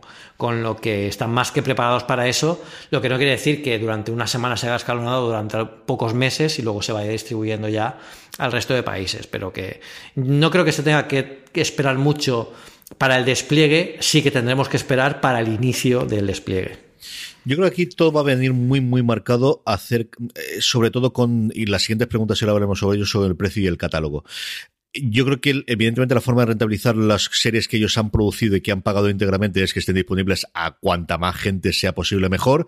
La movida es, por ejemplo, si han llegado a un acuerdo con HBO América, pero no con HBO Europa, que al final es la que gestiona, o HBO Nordic en este caso, la que gestiona HBO España, pues esa parte es más complicada. Quizás es más sencillo tener esas licencias o tener esos acuerdos o llegar a esos acuerdos con proveedores de contenido una vez que ya tienes un montón del sistema en Estados Unidos que que llegues fuera, ¿no? Y aquí también tenemos la gran incógnita de qué ocurre con Disney, ¿no? Que al final hoy precisamente, sí, hoy por la mañana o ayer por la mañana se llegaba ya, se aprobaba definitivamente el acuerdo de Disney con, con Fox, con la integración de todos sus contenidos. La plataforma de Disney o las cosas de Disney la va a presentar en abril Bob Iger y ahí tenemos la duda de si va a ser totalmente independiente o si va a estar también disponible dentro de, de Apple, que yo creo que es otra también una cosa curiosa. Precio y catálogo. Eh, Pedro, si tuviste que apostar, ¿qué crees que costaría la broma antes de que luego veamos si se puede hacer un bundle también con Apple Music y el resto? ¿Qué crees que puede costar y sobre todo con qué, más allá de los contenidos propios, al que vamos a dedicarle un poquito más de tiempo, qué crees que puede llegar eh, como catálogo propio? Mm, bueno, yo creo que como catálogo propio, a nivel de precios, yo no creo que superen los, los, 10 dólares. Yo creo que siempre estará debajo de las dos cifras porque al final es con lo que juegan también los competidores. Y quizás HBO, eh, Sky, otras, bueno, eh, otras, otras cadenas, otras productoras, otras plataformas tienen un precio más bajo a 7,99, a, a 9,99. No creo que superen los, los 10 dólares, siempre eh, que solo hablando de contenido propio más la, la, integración que hagan de otras plataformas dentro de, de, este Apple Video o Apple Streaming, que yo una de las ganas que tengo ya de que lo saquen es para saber cómo llamarlo. Porque... nombre, ¿no? Sí. Entonces, eh, yo creo que el, el, el, tema será este, pero siempre con catálogo propio, que yo creo que va a ser lo diferencial, que es una de las siguientes preguntas que vas a hacer de, eh, que nos van a hacer de, esto, y, y, por supuesto servicios extra. Yo creo que sí, aquí sí que encontraremos con algo que es un poco la forma de llevar estos iTunes extra a este servicio, ¿no? Eh, este detrás de las cámaras, este rodaje del director, este que es, si te gusta una, una peli o te gustan las series, oye, eh, en, en, este servicio de Apple Streaming, que otra vez de nuevo no sé cómo llamarlo, vas a ver la serie, pero también vas a ver cómo se ha creado la serie, entrevistas con los actores, entrevistas con los directores, que eso ahora mismo no hay nada en ninguna de las plataformas. Con lo que yo creo que Apple puede, puede permitirse algo así. A ver, precio y catálogo. Yo creo que si cobran, y si cobran es porque ellos tienen, eh, han llegado a algún acuerdo con la... Lo que pasa es que queda muy poquita gente. Es que hace seis años tú podías hablar evidentemente con Netflix, podías hablar con Warner Brothers, podías hablar con Universal, podías hablar con Disney y tener eh, series y películas y documentales de su catálogo y ahora cada uno de esos está montando su propio o canal o plataforma. Yo creo que eso es tremendamente complicado. Le queda Lionsgate, le queda alguna cadena más eh, pequeña por ahí en la que podría llegar el problema de catálogo, sobre todo Estados Unidos, porque tampoco internacionalmente. Entonces, si cobran, que yo sigo creyendo que hay la posibilidad de que no cobren eh, y que tengan simplemente esto como reclamo para que la gente utilice su plataforma y eso iré después, yo creo que tiene que estar por debajo del precio de Netflix. El precio mínimo de Netflix en Estados Unidos del SD, solo en SD y solo un usuario a día de hoy creo que está en 7 dólares, yo creo que tendría que estar por debajo de ello. Eh, CBS o Access está más o menos por ahí, yo creo que eso es lo que tiene que ser. Creo que si lanzan, lanzan una eh, prueba generosa del servicio plataforma. Yo creo que los tres meses estándar que tenía Apple Music es una cosa bastante, bastante razonable. Y luego sobre, no, lo otro lo comento después cuando hablemos de, que se diferenciara. Yo creo que esa es la que hay. Precio por debajo, si cobran por debajo de Netflix en cuanto al servicio para poder ver su contenido. Yo no tengo nada claro qué catálogo pueden tener. Sí que tendrán muchos canales, pero no catálogo propio como cuando tú entras en Amazon y ves que ahora, por ejemplo, tiene Parks and Recreation aquí en España. Yo no tengo nada claro que eso lo vayan a perseguir y lo vaya a poder competir, porque al final te vas a pegar con un catálogo que en muchas ocasiones no vas a tener exclusivo, sino que vas a acceder con tercero. Creo que su batalla va a ir por otro sitio distinto. Y, y servicios extra lo comentábamos ahí, tú comentabas toda la parte de los de los extra adicionales, yo creo que sí. Pedro, yo creo que la otra aquí es, eh, no, que luego nos preguntas sobre la suscripción exclusiva, podemos hablar de ello, pero yo creo que sí que va a haber, bueno, pues un intento de integración con todos los servicios.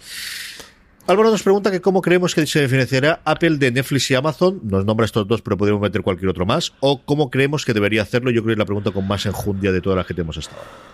Sí, bueno, yo creo que al final es esto, ¿no? La diferenciación en contenidos que aporte algo más que el simple contenido propio, que ya es bastante. Al final los títulos propios y la apuesta por el, por un contenido que en, quizás nadie más podría, podría tener por temas de presupuesto, de nombre, de marca, de que quizás un, eh, un afamado director, pues oye, le mole el morbo de ser contratado por Apple para dirigir algo de producción propia, que eso quieras que no siempre tiene cierto atractivo. Em, y luego, bueno, yo creo que el ecosistema, ¿no? Que, se integre este servicio en todos eh, los productos y dispositivos que tenemos en, en Apple, eh, pues eh, yo creo que es bastante interesante. O sea, que, tiene, tiene mucho para llegar bastante fuerte y sobre todo tiene recursos para hacer que los contenidos sean interesantes más allá del, de, lo que, del, de, lo que contengan. O sea, que yo creo que va a ser por ahí un poco el, el diferenciador. Yo creo que Apple, su jugada es mucho más parecida a la de Amazon que la de Netflix y es convertirse en una plataforma que reemplace el uso que habitualmente tienen las televisiones, especialmente los americanos y también el resto del mundo. Y trato de explicarme. Primero, nosotros Apple sí va a apostar decisivamente, yo creo que va a ser la gran diferenciación con respecto a Netflix especialmente, pero también a Amazon, aquí en España, por contenidos en vivo, al menos en dos vertientes, una con el deporte y dos con las noticias. De hecho, a día de hoy, si vosotros instaláis la aplicación de televisión, que simplemente cambia la región, y simplemente poner que estás en Estados Unidos, yo, mira, te enseño el iPad, por ejemplo, la primera que aparece es ver ahora, que ahora iré sobre ella, la siguiente es deportes. Y puedes ver absolutamente todos los partidos de la NBA, ahora del Que vamos a tener ahora el, March Madness, de todos los partidos de béisbol, ya no solamente de béisbol en general, sino de béisbol eh, universitario, del Miami Open de tenis, el softball de universitario. Esto, eh, partidos de snooker esto yo creo que es una cosa en la que ellos van a apostar y esta sí es una gran diferencia a día de hoy con respecto a Netflix, que por activo y por pasivo ha dicho que no se va a meter en deporte. Amazon está haciéndolo poquito a poco, pero Amazon lo que está intentando es comprar ellos los derechos. Yo creo que la jugada de, de, Apple no es tanto comprar los derechos, sino las eh, proveedores, un Bein, por ejemplo, en España, un DAZN que ahora empieza a coger cierta fuerza al haber comprado los derechos en España de, los, de las motos, tienen también los partidos de tenis femenino de la agüita, tiene la, la Copa del Mundo de la De baloncesto que yo creo que las llevar también de suscriptores, entre ellos el que os habla ahora mismo, porque luego Mediaset suele maltratarlo absolutamente siempre. Yo creo que esa es una grandísima diferenciador que ya la tienes a día de hoy. Tú llegas a la aplicación y ya la ves a día de hoy. Y luego, por otro lado, como os comentaba antes, que la diferenciación es Netflix todo está bajo el mismo paraguas, Disney va a estar bajo el mismo paraguas, Apple va a copiar mucho más la idea de Amazon, que es, por un lado, contenido exclusivo que sirva de driver, que sirva para atraer a la gente, y luego, una vez que estás aquí, a través mía puedes suscribirte a todos los canales que tú quieras. ¿Quieres suscribirte a Hulu? ¿Quieres suscribirte a HBO? ¿Quieres suscribirte a Star? ¿Quieres suscribirte? Estoy hablando de los servicios americanos eh, a Acorn. ¿Quieres suscribirte a cualquiera que ya puedes hacerlo a día de hoy? Eso en España todavía no ha llegado. En Estados Unidos, Amazon en Estados Unidos tiene 60 canales adicionales en los que te puedes construir tu propio paquete. Volvemos a lo mismo. Es decir, volvemos a la paquetización que es Internet eh, disruptió y rompió un poquito en Estados Unidos y ahora se vuelve a hacer, solo que quien va a hacer el paquete en vez de ser los Vodafone del mundo, lo estar Mundo, o en Estados Unidos el AT&T del mundo o el Verizon del mundo, aquí va a ser la propia Apple. Esa es la jugada que tiene Amazon y esa es la jugada que tiene Apple. Y nuevamente, yo es que simplemente me voy a la interfaz que tengo a día de hoy. La primera que tengo de ver ahora, yo combina eh, episodios de Hulu, que yo tengo la suscripción porque vemos bastante, con un episodio de un Patrol que tiene incluido el eh, a día de hoy el ay señor, se me ha ido, perdóname, DC Universe, que ha dejado gratis los primeros episodios para eh, el público que quieras, con cosas de Acon, con cosas de eh, CB Sol Access que te puedes suscribir, y lo que tienes es el gran problema, lo que ellos siempre comentaban del futuro de televisión son las aplicaciones, se dando cuenta de que no, no pueden serlo, el yo tengo que ir a ver dónde puedo ver algo, yo creo que eh, tienes una plataforma aquí, una, una eh, página inicial en la cual puedes volver a ver cualquier cosa independientemente de donde esté. A día de hoy lo que ocurre es que en muchos de estos casos te salta la aplicación propia del servicio. Yo creo que es donde Apple se va a poner firme y va a decir, no. Aquí tenemos una única interfaz, tú sirves simplemente como servidor. Hay la gran que yo creo que se va a quedar fuera es Netflix, la que de momento no va a entrar dentro de ese juego, pero creo que sí que ahí van a intentar controlar total y absolutamente el que sea un único reproductor que no tenga que estar constantemente saltando y entrando en una aplicación propia en uno de los casos o en otro distinto. Eso yo creo que va a ser el gran cambio. Van a combinar en Estados Unidos sí que se compra y se alquilan muchas series y, películas, aquí menos, entre otras cosas, por ejemplo, los shows en España no se pueden, no puedes comprar episodios de, series ni puedes alquilar episodios de series. Y la integración, como os decía, con las noticias en vivo. A día de hoy, yo en el, la tercera eh, página, o en el tercer, mejor dicho, en la tercera línea que yo veo ahora mismo de contenido, la primera es ver a continuación cosas que ya empiezo a ver, que ver recomendaciones con el, el punto Apple de recomendación, igual que tenemos ahora en la nueva App Store, y a partir de ahí es ABC News, CBS News, CNN, Fox News, Cheddar, CNBC y Bloomberg. Y yo creo exactamente lo mismo con Televisión Española, con Radio Televisión Española, con Antena 3, mm. con La Sexta, con cuatro, eh, bueno, cuatro menos con las noticias de hoy, pero vamos, con, con eh, Cero, con cualquiera de los otros, eso va a ocurrir. Yo creo que esas dos partes, para lo que nos afecta a nosotros, es el cómo ellos van a entrar. Nosotros no somos un canal de contenido, no somos un proveedor, somos una plataforma en el cual tenemos una serie de shows exclusivos para nosotros y te puedes construir tu propia televisión que vas a ver a través de internet, que vas a poder decirle a Siri en todos nuestros distintos cacharros, reproduceme esto, y ahí clarísimamente es la parte de eh, si tenía alguna duda, que tenía pocas en enero, menos lo tengo después del acuerdo que conducimos a través del CS, que tenía con Samsung y con el resto de los fabricantes de, televisores de, Smart TVs, porque eso es la reproductor que vas a tener. La idea es, tienes un botón, a partir de ahí tienes acceso a absolutamente todo y no tienes que estar entrando y saliendo en 24 aplicaciones para poder ver el contenido distinto, Pedro. Sí, y bueno, poco más que añadir. Casi me dan ganas de contratarlo ya. Si, si pudiera contratarlo ya, yo creo que. estoy por hacerlo ya, pero no me deja todavía los.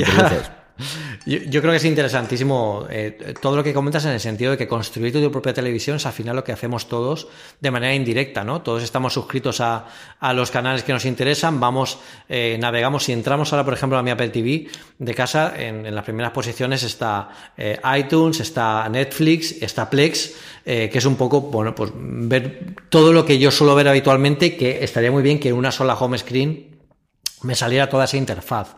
Es muy interesante porque esto además nos trae una, siguiente pregunta. Si esto realmente va a alterar la aplicación que tienen todas estas teles Samsung, Sony que hay por ahí ahora mismo eh, instaladas, esa pequeña aplicación caballo de Troya que, Apple le, ha colado a, todas estas marcas, si esta aplicación se va a cambiar por el servicio de streaming, iTunes puede ser que veamos por fin, bueno, por fin, no quiero ser malo, pero todos hemos entendido, Pedro, no sufras. Cambio, Estás esto, amigos, no te preocupes. El cambio radical, el cambio radical que, necesita iTunes, porque ya se ha quedado absolutamente mm, pasada de moda, ni siquiera el nombre tiene ningún sentido ahora mismo con todo lo que, lo que contendría, y seguramente veamos el cambio y la muerte, no tanto de la aplicación en sí, porque creo que, que, bueno, igual algún rediseño lo pueden hacer, pero la interfaz eh, se puede seguir utilizando perfectamente sin problemas. Igual sí que veo una navegación más la tienda de la App Store dentro incluso de, la, de, lo que sea iTunes en el futuro, eh, pero desde luego vamos a ver un cambio y ese cambio va a ser a ofrecerte de forma inteligente lo que quieres ver, haciéndote, como tú dices, el paquete de películas y además te ofrezco, te ofrezco la oportunidad de ver series y películas que nadie más tiene porque las he hecho yo. Y eso va a ser el gran cambio. Es una integración. Yo creo que de verdad el, vivo, que al final tiene sentido para dos cosas a día de hoy, y, y, yo creo que en el futuro también será igual, que es para deporte y ahí yo creo que los eSports en poquito tiempo también entrarán dentro, aunque estén muy copados a día de hoy por las, por las telefónicas y que han, que han montado sus, deportes. Y las noticias en directo, yo creo que esas dos partes eh, van a meterlas ahí sí o sí. Cosa que, por ejemplo, Netflix, que al final es el que va siempre, no tiene, ni Amazon, como os digo, ha ido mucho por la vía de compro X partidos de fútbol americano en Estados Unidos, pero no metemos en noticias, no metemos en otras cosas. Yo creo que Apple sí que va a apostar bastante, bastante por eso desde el principio. Desde luego. Eh, Álvaro nos preguntaba si que hay varias series de las que hemos oído hablar. De hecho, tú y yo repasamos en verano del año pasado hasta veintitantas. No sé si llegaban a treinta que había y desde entonces se han seguido rumoreando más, aunque muy pocas confirmadas. De hecho, confirmadas, confirmadas, no hay nada más que el fichaje de Oprah y el fichaje en su momento de la gente de, Sony. Todo lo demás lo conocemos de rumores bien fundados, porque al final quien filtra las noticias es o la propia Apple o las productoras que hay detrás o los agentes de los actores. Es decir, que nos podemos fiar casi al 99% de todo lo que se ha comentado por un Variety o por un Hollywood Reporter y todo hemos replicado. Hmm. ¿Cuál pensamos que tendrá un papel más protagonista durante la Kate? Fundación. ¿Dónde y aquí, tú, sin vergüenza? ya, ya, ya. Y aquí habla mi corazón y mi cabeza me dice, es la misma, ¿qué opino yo? O sea, no, yo es que Fundación es una de mis, de mis, bueno, es una de mis sagas favoritas desde niño, de ciencia ficción. Yo creo que soy lo que soy hoy en día gracias a sus libros y a esas historias. Y, y claro, mm, yo pensaba que nunca iba a ver eso en una pantalla. Imaginad el, el, el, cómo espero que encima además lo haga Apple. O sea, es que prácticamente es como cerrar un círculo. Y, yo creo que, va a ser uno de los grandes, aunque aquí aquí te paso la pelota, ¿eh? porque Carlos, tú, yo creo que tienes mucho más conocimiento de, para saber cuál es. si tuvieras que elegir uno, ¿no? no me digas, no, porque yo creo que entre estos, no, uno, tú dices, Apple se la va a sacar, comúnmente hablando, presentando este. ¿Tú cuál dirías? La que más eh, peso va a tener por, por el Star Power que lleva junto es el, bueno, Top of the Morning, que no sabemos si se va a llamar definitivamente así o no, que es la serie producida por Reese Witherspoon, que cuenta también con Jennifer Aniston, y no se nos olvide de Steve Carell, que aquí es conocido, pero en Estados Unidos es una absoluta y total mega estrella. The Office es, junto con eh, Friends, la serie más vista todos los santos meses del señor en Netflix, y es una cosa absolutamente loca. Em, yo creo que esa es la serie con más Star Power, de, al menos de delante de la pantalla, luego hablamos de JJ Abras y hablamos del resto de las cosas, y además a todo tiene pinta de que ya está rodada la primera de las dos temporadas que originalmente eh, pidieron. Parece que no ha habido demasiado escándalo, demasiado follón detrás de ellas. Yo creo que esta es la que más peso le van a dar, más van a enseñar, van a enseñar el tráiler y posiblemente con la que empiecen. Luego yo creo que va a tener bastante peso eh, cualquier cosa que haga Oprah, que como os digo, sí. está confirmado. Lo que no sabemos es si va a presentar un show, una serie documental, un no sé, lo que ella quiera. ¿no? Yo creo que va a abrir la Keynote. Yo creo que va a ser la primera que salga en la Keynote. No va a salir ni Tim Cook, va a salir Oprah y va a decir, empieza el espectáculo. Yo lo abriría así. Esa no es mala idea de verdad. Yo no lo había pensado, pero sí, no me extrañaría absolutamente nada que, que marquen desde el principio. El, es el nombre más grande. Eh, aquí lo sería, pero en Estados Unidos ya es una cosa, es decir, no hay nadie por encima de ella. Además, una ópera que ha vuelto a estar mucho en boca de todo el mundo porque hizo el programa especial después del documental de, de eh, Living Neverland acerca de, los escándalos sexuales de, abuso de Michael Jackson hace cuestión de dos semanas en Estados Unidos. Aquí se habla un poquito, pero en Estados Unidos ha, colapsado la, la, conversación en materia televisiva durante una semana cuando se estrenó allí en HBO. Aquí lo, lo tiene Movistar Plus. Esa es la otra. Y luego la tercera, que yo creo que por el tono que quiere darle Apple esto de aquí, Little Americans, que tiene pinta de que ya está rodada, que es una serie de Kumail Nanjiani y de Emily V. Gordon, que fue la gente de The Big Sick, que funcionó muy bien a nivel independiente. Y yo creo que es una cosa que cuadra muchos, o, que marca muchos cuadrantes que Apple quiere hacer, ¿no? De, comunidad creativa, de diversidad, de un tipo de series que no tengan que ser grandilocuentes ni de grandes estrellas, de al menos de inicio y de grandes inversiones. Si tuviese que quedarme con tres, esas tres. Luego sobre el resto, lo de Damien Sassel posiblemente y JJ Pero ahí yo creo que es más el Star Power que lo que es la serie en sí que le dé mucho foco. Los rumores, lo último que tuvimos fue un artículo del, del, New York Times que nos comentaba que tenía durante. La verdad es que aportaba muy poco esa cosa nueva, quitando que había en torno a cinco series que ya estarían más o menos concluidas. Si son una cosa con mucho efecto especial, lo normal es que te requiera más tiempo para poder hacerla, pero lo normal es que, al menos yo creo que tres, cuatro trailers veamos. Y si tuviese que apostar por qué tres trailers vamos a ver, es esto que os digo yo. Algo de Oprah, junto con la introducción de ahí, yo siempre me sumo a lo que dice Pedro de van a utilizarla o para la apertura o para la entrada para alguna cosa muy especial o para cuando revelen la plataforma sea ella la que lo presenten. La serie, desde luego, de Reese Witherspoon producida por ella y con el resto de la gente. Y finalmente, yo, si tuviese que apostar por una pequeñita, diría este Little Americans, que yo creo que puede ser la gran tapada, puede ser para que nos entendamos el, el Orange is New Black de Apple en cuanto a las producciones que sabemos que llevan tiempo y que se habían producido aquí dentro. Pedro. Mm, yo estoy completamente de acuerdo. Es que pensando en todo lo que estabas diciendo y pensando ya en la keynote, es que va a poner los pelos de punta. O sea, vamos a ver a tanta gente arriba haciendo contenido y mostrando cosas eh, una detrás de otra. Eh, yo creo que veremos bastantes trailers.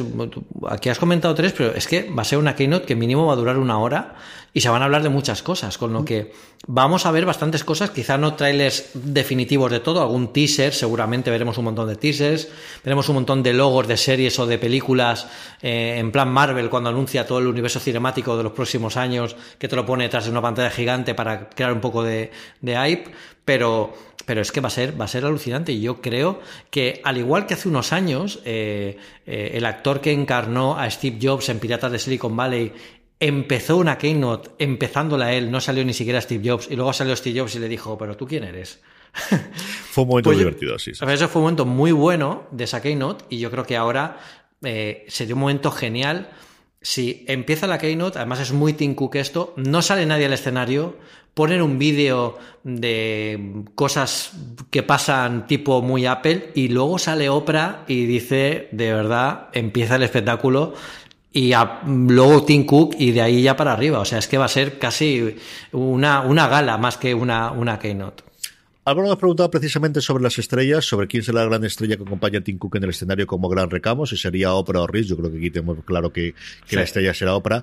Y luego yo creo que esta es una pregunta interesante. ¿Creemos que pondrán el foco en una en una o lo sacarán todos los talentos en tropel? Es decir, ¿van a ir poco a poco cada uno de ellos o lo van a sacar todos inicialmente desde el principio? Bueno, yo creo que eh, en algún momento sacarán algunos de uno en uno, por ejemplo, yo creo que esos serán más los creadores, ¿no? Los, guionistas, los productores, los directores, pero sí que es cierto que cuando hablen de una serie o de una película, es posible que salgan eh, varios de los, de los actores principales de la película para dar un poco más de, de, de, caché al asunto. Yo creo que va a ser prácticamente un desfile, una alfombra roja, una alfombra blanca en este caso, de todo lo que vayamos a ver en el servicio. Yo creo que lo van a sacar poco a poco. Yo creo que cada uno tiene que tener su hueco bajo el sol y tiene sus egos y tiene sus cosas. Incluso yo creo que el orden va a ser una cosa que se va a pelear bastante dentro de Apple. A mí lo que sí que no me extrañaría absolutamente nada es que al final salga todo el mundo en el escenario y salga la foto como la famosa de los Vengadores con todo el mundo de estos son nuestras razones. Yo creo que eso también es bastante, bastante factible, ¿no? Yo creo que van a entender sacarán a todo el mundo que puedan que tenga nombre, sobre todo cuando tengan un tráiler, y cuando no, pues hombre, si es lo suficientemente. Eh, es decir, yo creo que si tienes a Damon Chazelle, vas a sacarlo aunque no haya rodado nada, porque está haciendo sus películas después del exitazo de La La Land pero decir tengo un producto con esta gente, vas a sacarlo y vas a comentarlo. Yo creo que en ese caso no van a comentar, yo creo que absolutamente todos los proyectos que tengan eh, con el mismo tiempo, no van a dedicar a todos 10 minutos o 5 minutos, incluso 2 minutos, a lo mejor al final tienen, y estos son los otros 10 proyectos que tenemos a día de hoy para funcionar, pero yo creo que sí hay. La siguiente es muy fácil, Pedro. De estas series, algunos nos llama especialmente la atención. Ya fundación. fundación. bueno, fundación, querido. fundación, fundación, yo creo que todo lo que haga Night Shyamalan tengo muchísima curiosidad por verlo. JJ eh, Abrams también, más que nada por el, por la libertad que se le está dando. Yo hablo, yo hablo aquí de las series fantásticas de ciencia ficción, que es al final el, la temática que me gusta. Tengo mucha curiosidad por ver qué, qué propone. Eh, Amazing Stories también me, me, me, produce mucha curiosidad ver cómo lo van a, enfocar en esta nueva, en esta nueva eh, versión. Eh, había alguna serie más de ciencia ficción que también tenía muy buena pinta, que le había dado, bueno, los rumores decían que estaba con la carta, con la carta blanca de Apple. Y me, me, gusta mucho esta, esta temática dentro del mundo Apple porque al final es un poco eh, mezclar la, la, ciencia y la tecnología que tiene Apple con esta capacidad de producción y, y bueno, pues a ver qué, a ver qué nos ofrece. No, la apuesta por la ciencia ficción de Apple es, es eh, absoluta y total cuando verás todos los proyectos, a diferencia de Amazon que se ha tirado por la parte de Juego de Tronos y está haciendo mucha fantasía, empezando por de los Anillos, también algo vemos en HBO, aquí la apuesta clarísima, clarísima, desde luego es por la ciencia ficción. A mí el proyecto que más me atrae con mucha diferencia, y mira que me apetece muchísimo ver Fundación, es lo nuevo de Ronald de Moore dándole carta blanca para hacer algo de ciencia ficción. Después de haber hecho esa maravilla que fue para Star Galáctica, después de haber fracasado en cierta modo con, con Caprica y estar ahora haciendo un exitazo del que hablamos muy poquito, que es Outlander, pero que tiene un éxito de crítica de la gente que la ve, especialmente del público. Funciona muy bien en Estados Unidos, muy bien internacionalmente. Aquí en España se ve una barbaridad. Eh, el que tenga carta blanca parece una cosa de ciencia ficción, que además la idea es muy buena. Es un mundo en el cual la carrera espacial entre Estados Unidos y la Unión Soviética no se ha detenido después de la Guerra Fría, sino que ha seguido hacia adelante y tiene un poquito de esta ucronía. A mí es una cosa que me llama muchísimo, muchísimo la atención. Y luego, nada, si es que me pongo a decir todas, así que voy a quedar con esta que, que yo creo es la que más me atrae de, de, todas las que conocemos a día de hoy. Hay varios documentales, es el Little American que os comentaba antes, porque yo creo que puede ser algo que, que permita hacer cosas distintas eh, dentro de Apple y si salga un poquito de, de la norma, yo creo que puede funcionar. En última cosa que nos contaba Álvaro y que nos sirva para hacer el guion, ¿creemos que son un servicio de suscripción exclusivamente centrado en cine y en series o aunará otros contenidos bajo el mismo precio como la música, los videojuegos, revistas y etcétera, Pedro?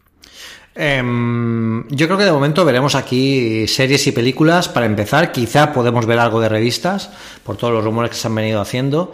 Eh, podcast, creo que tienen que meterse, tienen que enchufarse bastante porque es que ellos fueron los primeros que movieron todo esto y ahora eh, quizá con este servicio de suscripción eh, prioricen o más, den más protagonismo a los, a los podcasts. Videojuegos es muy pronto ahora para hablar de esto, no hay ningún rumor al, respecto, más que el competidor que lo está haciendo.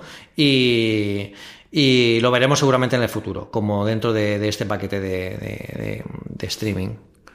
Yo creo que es factible el, que tengan un precio unificado. Eh, Hulu empezó a hacerlo junto con Spotify. Realmente lo que hace es regalar cuando tiene la suscripción de Hulu el, paquete básico de, Spotify, si no normal o al revés. No creo que es cuando tienes la suscripción de Spotify tienes el gratuito de Hulu. Pero no lo sé. No lo tengo tan claro. Ha habido meses en los que lo he visto. Sí, sí, sí. Esto vas a tener un paquete en el que tengas Apple Music, el nuevo Apple TV o Apple Streaming, como decía Pedro, y si me apuras también iCloud para tener todo el registro, para tener todo lo este, y vas a pagar un precio estándar de 15 dólares o de 17 dólares. Y en las últimas dos semanas, cada vez lo doy más vueltas, cada vez lo veo menos claro. Sí tengo clarísimo que sería opcional en todo caso, es decir, vas a poder suscribirte independientemente si es que cobran, que nuevamente es eh, la, la, cosa que yo hasta que no lo vea el lunes tampoco acabo, no lo tengo al 100% segurísimo por el contenido que hasta ahora puede, puede existir. Y luego lo de los podcasts, yo creo que es una discusión para tener muy a largo, a largo plazo, porque ahí sí que Les, se le está comiendo muchísimo la tostada por todos los lados. Eh, Sigue siendo el gran repositorio, pero el crecimiento que está teniendo especialmente Spotify y el dinero que está metiendo dentro y Apple no, eh, yo creo que se está quedando bastante, bastante atrás, aunque sigue siendo, bueno, pues el, gran repositorio, sobre todo en lengua, en lengua anglosajona. Además, aquí en España tenemos la especificidad de iVox, que está poniendo las tilas, está haciendo cosas interesantes con el tema suyo de los originales, que es una apuesta bastante clara de contenido exclusivo y todo el tema de exclusividad se está moviendo mucha cosa en el mundo del podcast y a ver si encontramos un día con cierta tranquilidad. No va a ser hasta esa semana ni la siguiente, yo lo digo yo, en el que hablemos de todas las movidas que se está haciendo ahí y que, en qué papel se ha quedado Apple como podcast. Pero, pero una última cosa de, de esto de los podcasts es que fijaos que esta semana Phil Schiller ha entrado en un podcast americano a hablar. Yo creo que eso es un indicativo de que quieren estar ahí y lo ven como un medio de comunicación importante, porque no ha ido a un periódico, ni a una radio, ha ido a un podcast. Entonces yo creo que seguramente veamos ese podcast cuando anuncien este, este servicio eh, pues dentro de, la, de, la, parrilla en la que den protagonismo a estos, a estos podcasts. Sí, además no fue el único porque eh, Jason Snell eh, le hizo una entrevista a la jefa de producto del IMAC, que es Colin Novieli, que era una persona que yo desconocía por completo, y la entrevista suya está en el programa en Upgrade del, lunes de esta semana. Es decir, que han tenido, están teniendo ese canal de entrevista con periodistas que sabemos que conocen el mercado, que llevan mucho tiempo trabajando eh, en el mundo de Apple y que nos van a hacer la pregunta como él le hace, por ejemplo, de por qué le se siguen teniendo disco duro pero que es el modo de llegar y que, que al final a la comunidad de, de, de, usuarios de Apple, especialmente, bueno, eh, anglosajones o, de habla inglesa, que al final es la mundial, porque al final cuando dominas un poquito son los programas de referencia y lo que escuchas, eh, lo están utilizando habitualmente y yo creo que eso también cada vez va a ir más a Pedro. Sí, eh, claramente va a ser así. Yo creo que al final tienen que cada vez a más para llegar también a más gente y a más, eh, y a más, más a usuarios y yo creo que el ecosistema iba a ayudarles muchísimo. Por último, más allá de la parte televisiva cinematográfica, ¿quién más van a presentar en la Keynote? Pedro aquí nos dice Álvaro que hagamos muy breve, pero nosotros vamos a tirar todo el tiempo que haga falta. Tenemos noticias seguro, tenemos la parte de la revista seguro, eh, tenemos el Apple News seguro. Eh, empezamos por Apple News. ¿Qué esperas de este Apple News? Bueno, yo creo que al final es un agregador de medios interesante porque eh, Google está jugando un papel eh, que está eh, complicando un poco a ciertos, a ciertos medios online el, llegar a los usuarios, que es que están utilizando, están mostrando el contenido de las noticias dentro del propio buscador de Google, con lo que está cambiando un poco las reglas del juego. Yo creo que aquí Apple News lo que hace es facilitar el acceso a los medios. Yo cuando voy a Londres Em, lo veo claramente que lo tengo justo en, el centro de control de, iOS y es muy cómodo revisar, ver noticias justo cuando estás eh, en el sistema operativo sin tener que instalarte ninguna aplicación. Y, bueno, aquí es un poco lo casi lo que hemos hablado con, con el tema de las, de las series. Es un poco agregador de los medios eh, que más te gusten y te creas tu propio canal de noticias que al final es un feed de toda la vida, pero al estilo Apple y personalizado para ti con recomendaciones de nuevas, de nuevos canales y nuevas temáticas. Y yo creo que es un, un sitio chulo para estar que además si se gestiona eh, apropiadamente el tema de la suscripción a los, eh, a los medios de pago, pues también puede ser una buena vía de, de, ingresos y de crear contenidos un poco más allá de la calidad habitual para, para conseguir pues, recursos que, bueno, pues que de, la forma, de otra forma como la publicidad típica no se puede conseguir y también una forma de que la publicidad típica molesta y pesada que todos sufrimos en, en algunos medios, pues se quite para centrarnos en la lectura y que esa lectura eh, y esa suscripción dé lugar a medios más profesionales, con más eh, recursos y que puedan ofrecernos cosas más diferentes. Yo soy enamorado de Apple News, lo fui la última vez que lo utilicé, como os he dicho antes, he sacrificado a, la ciencia durante toda esta semana y lo he tenido puesto en, la home y me he obligado a leerlo más que por el RSS, que es cuando antes leo yo las noticias, leer Apple News y cada día que lo uso me gusta más. Lo uso fundamentalmente en el iPad porque no me da problemas, queda problemas luego con el Apple Pay cuando cambia la región, con las tarjetas de crédito y el resto, lo he tenido con el iPad y estoy enamoradísimo de él. Eh, a mí me gusta muchísimo, es curioso, por ejemplo, que hoy veía una cosa que luego os comentaré que va a ser mi recomendación, documental eh, hay un momento que se da una noticia y esa noticia, el reflejo que tiene es un iPhone al que le salta una alerta del Wall Street Journal en Apple News. Es algo que se Aquí nos llega muy poquito la cantidad que se está utilizando, pero es algo general y que se está utilizando muchísimo. Yo creo que aquí el gran, el gran punto es que se abra al resto del mundo, que de una puñetera vez podamos tenerlo fuera de Estados Unidos, Inglaterra, Canadá y, eh, perdóname, Australia y más reciente Canadá, que fuera haciendo nada, puedas tenerlos en todo el resto de los lugares. Y la otra parte es esa suscripción a revistas, que es la que llevamos para arriba para abajo, Creo que no van a entrar desde luego los periódicos. Wall Street Journal a día de hoy te puedes suscribir a través de Apple, pagas más cantidad, pero lo gestiona Apple y volvemos otra vez a lo que hemos hablado previamente con Spotify y con el tipo de suscripciones. Tú a día de hoy puedes poner feeds en los que son privados o son públicos.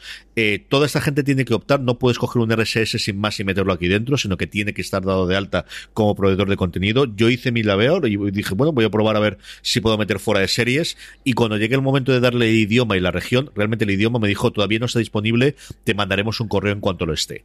Exacto. No sé si estaba preparado o si eso lleva mucho tiempo funcionando, pero el caso es que eso es lo que hay. En cuanto sepamos algo más, eh, os lo contaré, eso es lo que hay a día de hoy. Pero a mí, cada vez que lo utilizo, más me gusta. Me parece que puedes, la, la versión de Today en, tres segundos puedes enterarte de lo más importante y luego si quieres meterte en algo más en profundidad puedes hacerlo. Y como os digo, tiene a día de hoy el, el nivel de suscripción individual a falta de ese que nos comentaban y que parece que están negociando, que es la suscripción para revistas, que comentamos también en rumores, rumores previamente, que podría descargar en PDF, Pedro. Eh, exactamente. Yo, el tema de la suscripción y, añadir un medio a, Apple News, al mismo está como tú dices, ya lleva unos meses así, o sea, tú suscribes algo, te dice que bueno, todavía no está disponible en tu país, que te avisarán cuando esté. Em, pero mm, todo el tema de cómo está preparándose el medio, cómo, está, cómo se va a convertir un agregador con el look and feel de Apple, yo creo que va a ser muy interesante porque es muy cómodo de utilizar. A mí me recuerdan ciertos aspectos a, los buenos tiempos de Feedly, eh, cuando era mucho más cómodo y mucho más sencillo. Se puede integrar además con Siri, que es una de las cosas que también es importante dentro del ecosistema. Y, bueno, llegaremos a, utilizarlo de forma en la que podamos, eh, nos puedan leer las noticias eh, mientras estamos en el metro sin necesidad de mirar el móvil o cuando estemos, por ejemplo, haciendo deporte. Con lo que hay muchas cosas importantes del ecosistema que muchas veces de Apple se menosprecian o no se tienen en cuenta y, y puestas todas en conjunto y en global, pues aportan bastante valor a cada uno de estos servicios eh, que nos puedan ofrecer. O sea que vamos a verlo, pero desde luego mm, yo creo que va a ser muy interesante el movimiento.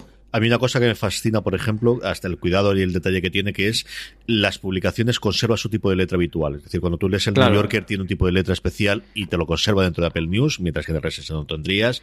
El Economist la tiene exactamente igual, con su rojito, con su tipo de letra.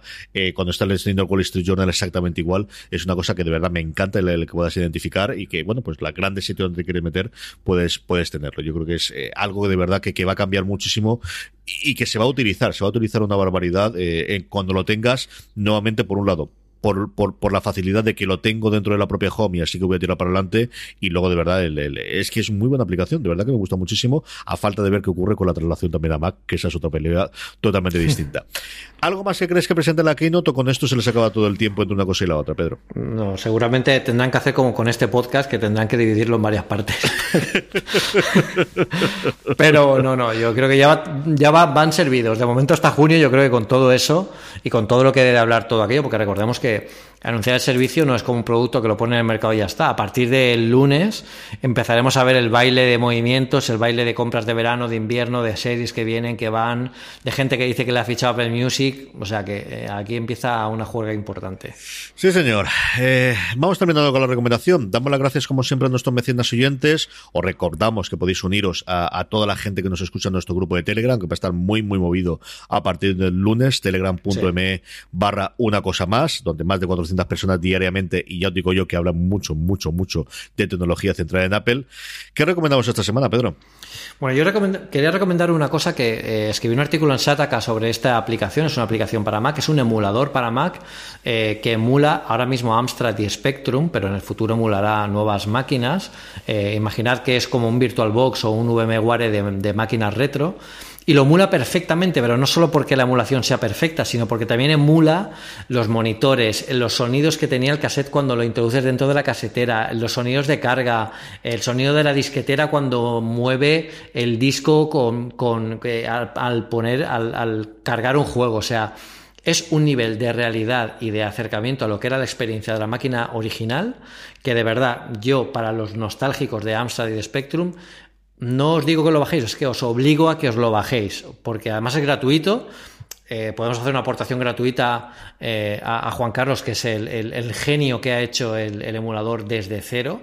Y, que además emula incluso hardware. Le podéis meter eh, unas, unos, unos cartuchos que permiten cargar juegos desde SD que se pueden comprar o bajar desde, eh, pues se pueden comprar físicamente o bajar desde internet para poder meterlos y cargar eh, juegos. O sea que, de verdad, ved la entrevista que, que, puse, que les hice en Shataka, donde explican todo el proceso de creación del emulador, que yo creo que es interesantísimo, porque todos nos hemos preguntado alguna vez ¿Cómo empiezo a crear un emulador? ¿Qué es un emulador realmente a nivel de software? Pues ahí Juan Carlos lo explica muy bien. Además, también entrevisto eh, bueno, al, que ha llevado eh, uno de los eventos más chulos del mundo de Amstrad de los últimos años, que es la CPC RetroDev, que es un profesor de la Universidad de Alicante, que lo que hace es, precisamente, Fran Gallardo, lo que hace es crear un concurso.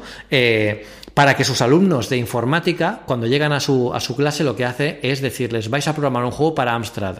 Nadie sabe evidentemente lo que es Amstrad, pero se lo explica.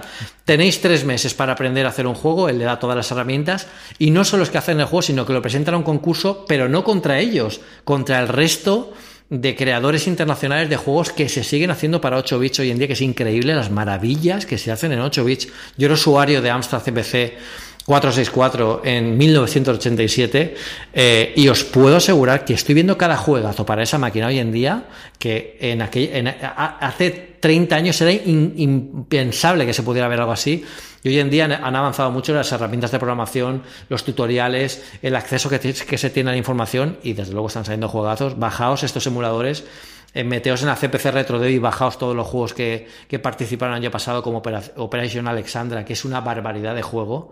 Eh, y bueno, eh, yo os animo porque desde luego se os va a caer una lágrima, pero ya os digo yo que seguro. Es para Mac, además, en la primera versión era para Mac eh, el, porque el, programador del emulador eh, era un usuario de Mac y casi estuvo obligado a sacarlo también para Windows y para Linux por, porque la presión de los usuarios de tenerlo. Y además está hecho todo eh, con, el, con las herramientas de programación para Mac para que sea cross-platform y se pueda utilizar en cualquier emulador. Es una auténtica pasada. Es una maravilla de emulador, es una maravilla del artículo que, escribió Pedro para Sataka y pondremos el enlace en las notas como siempre que las tenéis disponibles. Bueno, pues en el reproductor si podéis verlas allí, si no, como siempre, siempre en una cosa más. Mi recomendación de la semana es un documental. Es un documental que está disponible ya en HBO España, que no sabía si iba a llegar o no y finalmente ha entrado dentro del catálogo, que se llama The Inventor Out for Blood on Silicon Valley, que cuenta la historia que mucho de nuestra audiencia conocerá ya de Elizabeth Holmes y de Ceranos. Es espectacular. Es el último documental que ha hecho Alex Gibney, que es una de las personas, bueno, más en formación de documentales de los últimos 20-25 años, ganador del Oscar, ganador múltiples premios semi con distintos documentales de HBO. Sí que fue en su momento el director de, aquel documental que no fue especialmente bueno del hombre de la máquina de Steve Jobs, pero este es sencillamente espectacular el, el, el conocer cómo fue el funcionamiento de Ceranos, cómo fue la, la, psique de esta mujer, lo que van contando de cómo era el funcionamiento dentro de la empresa.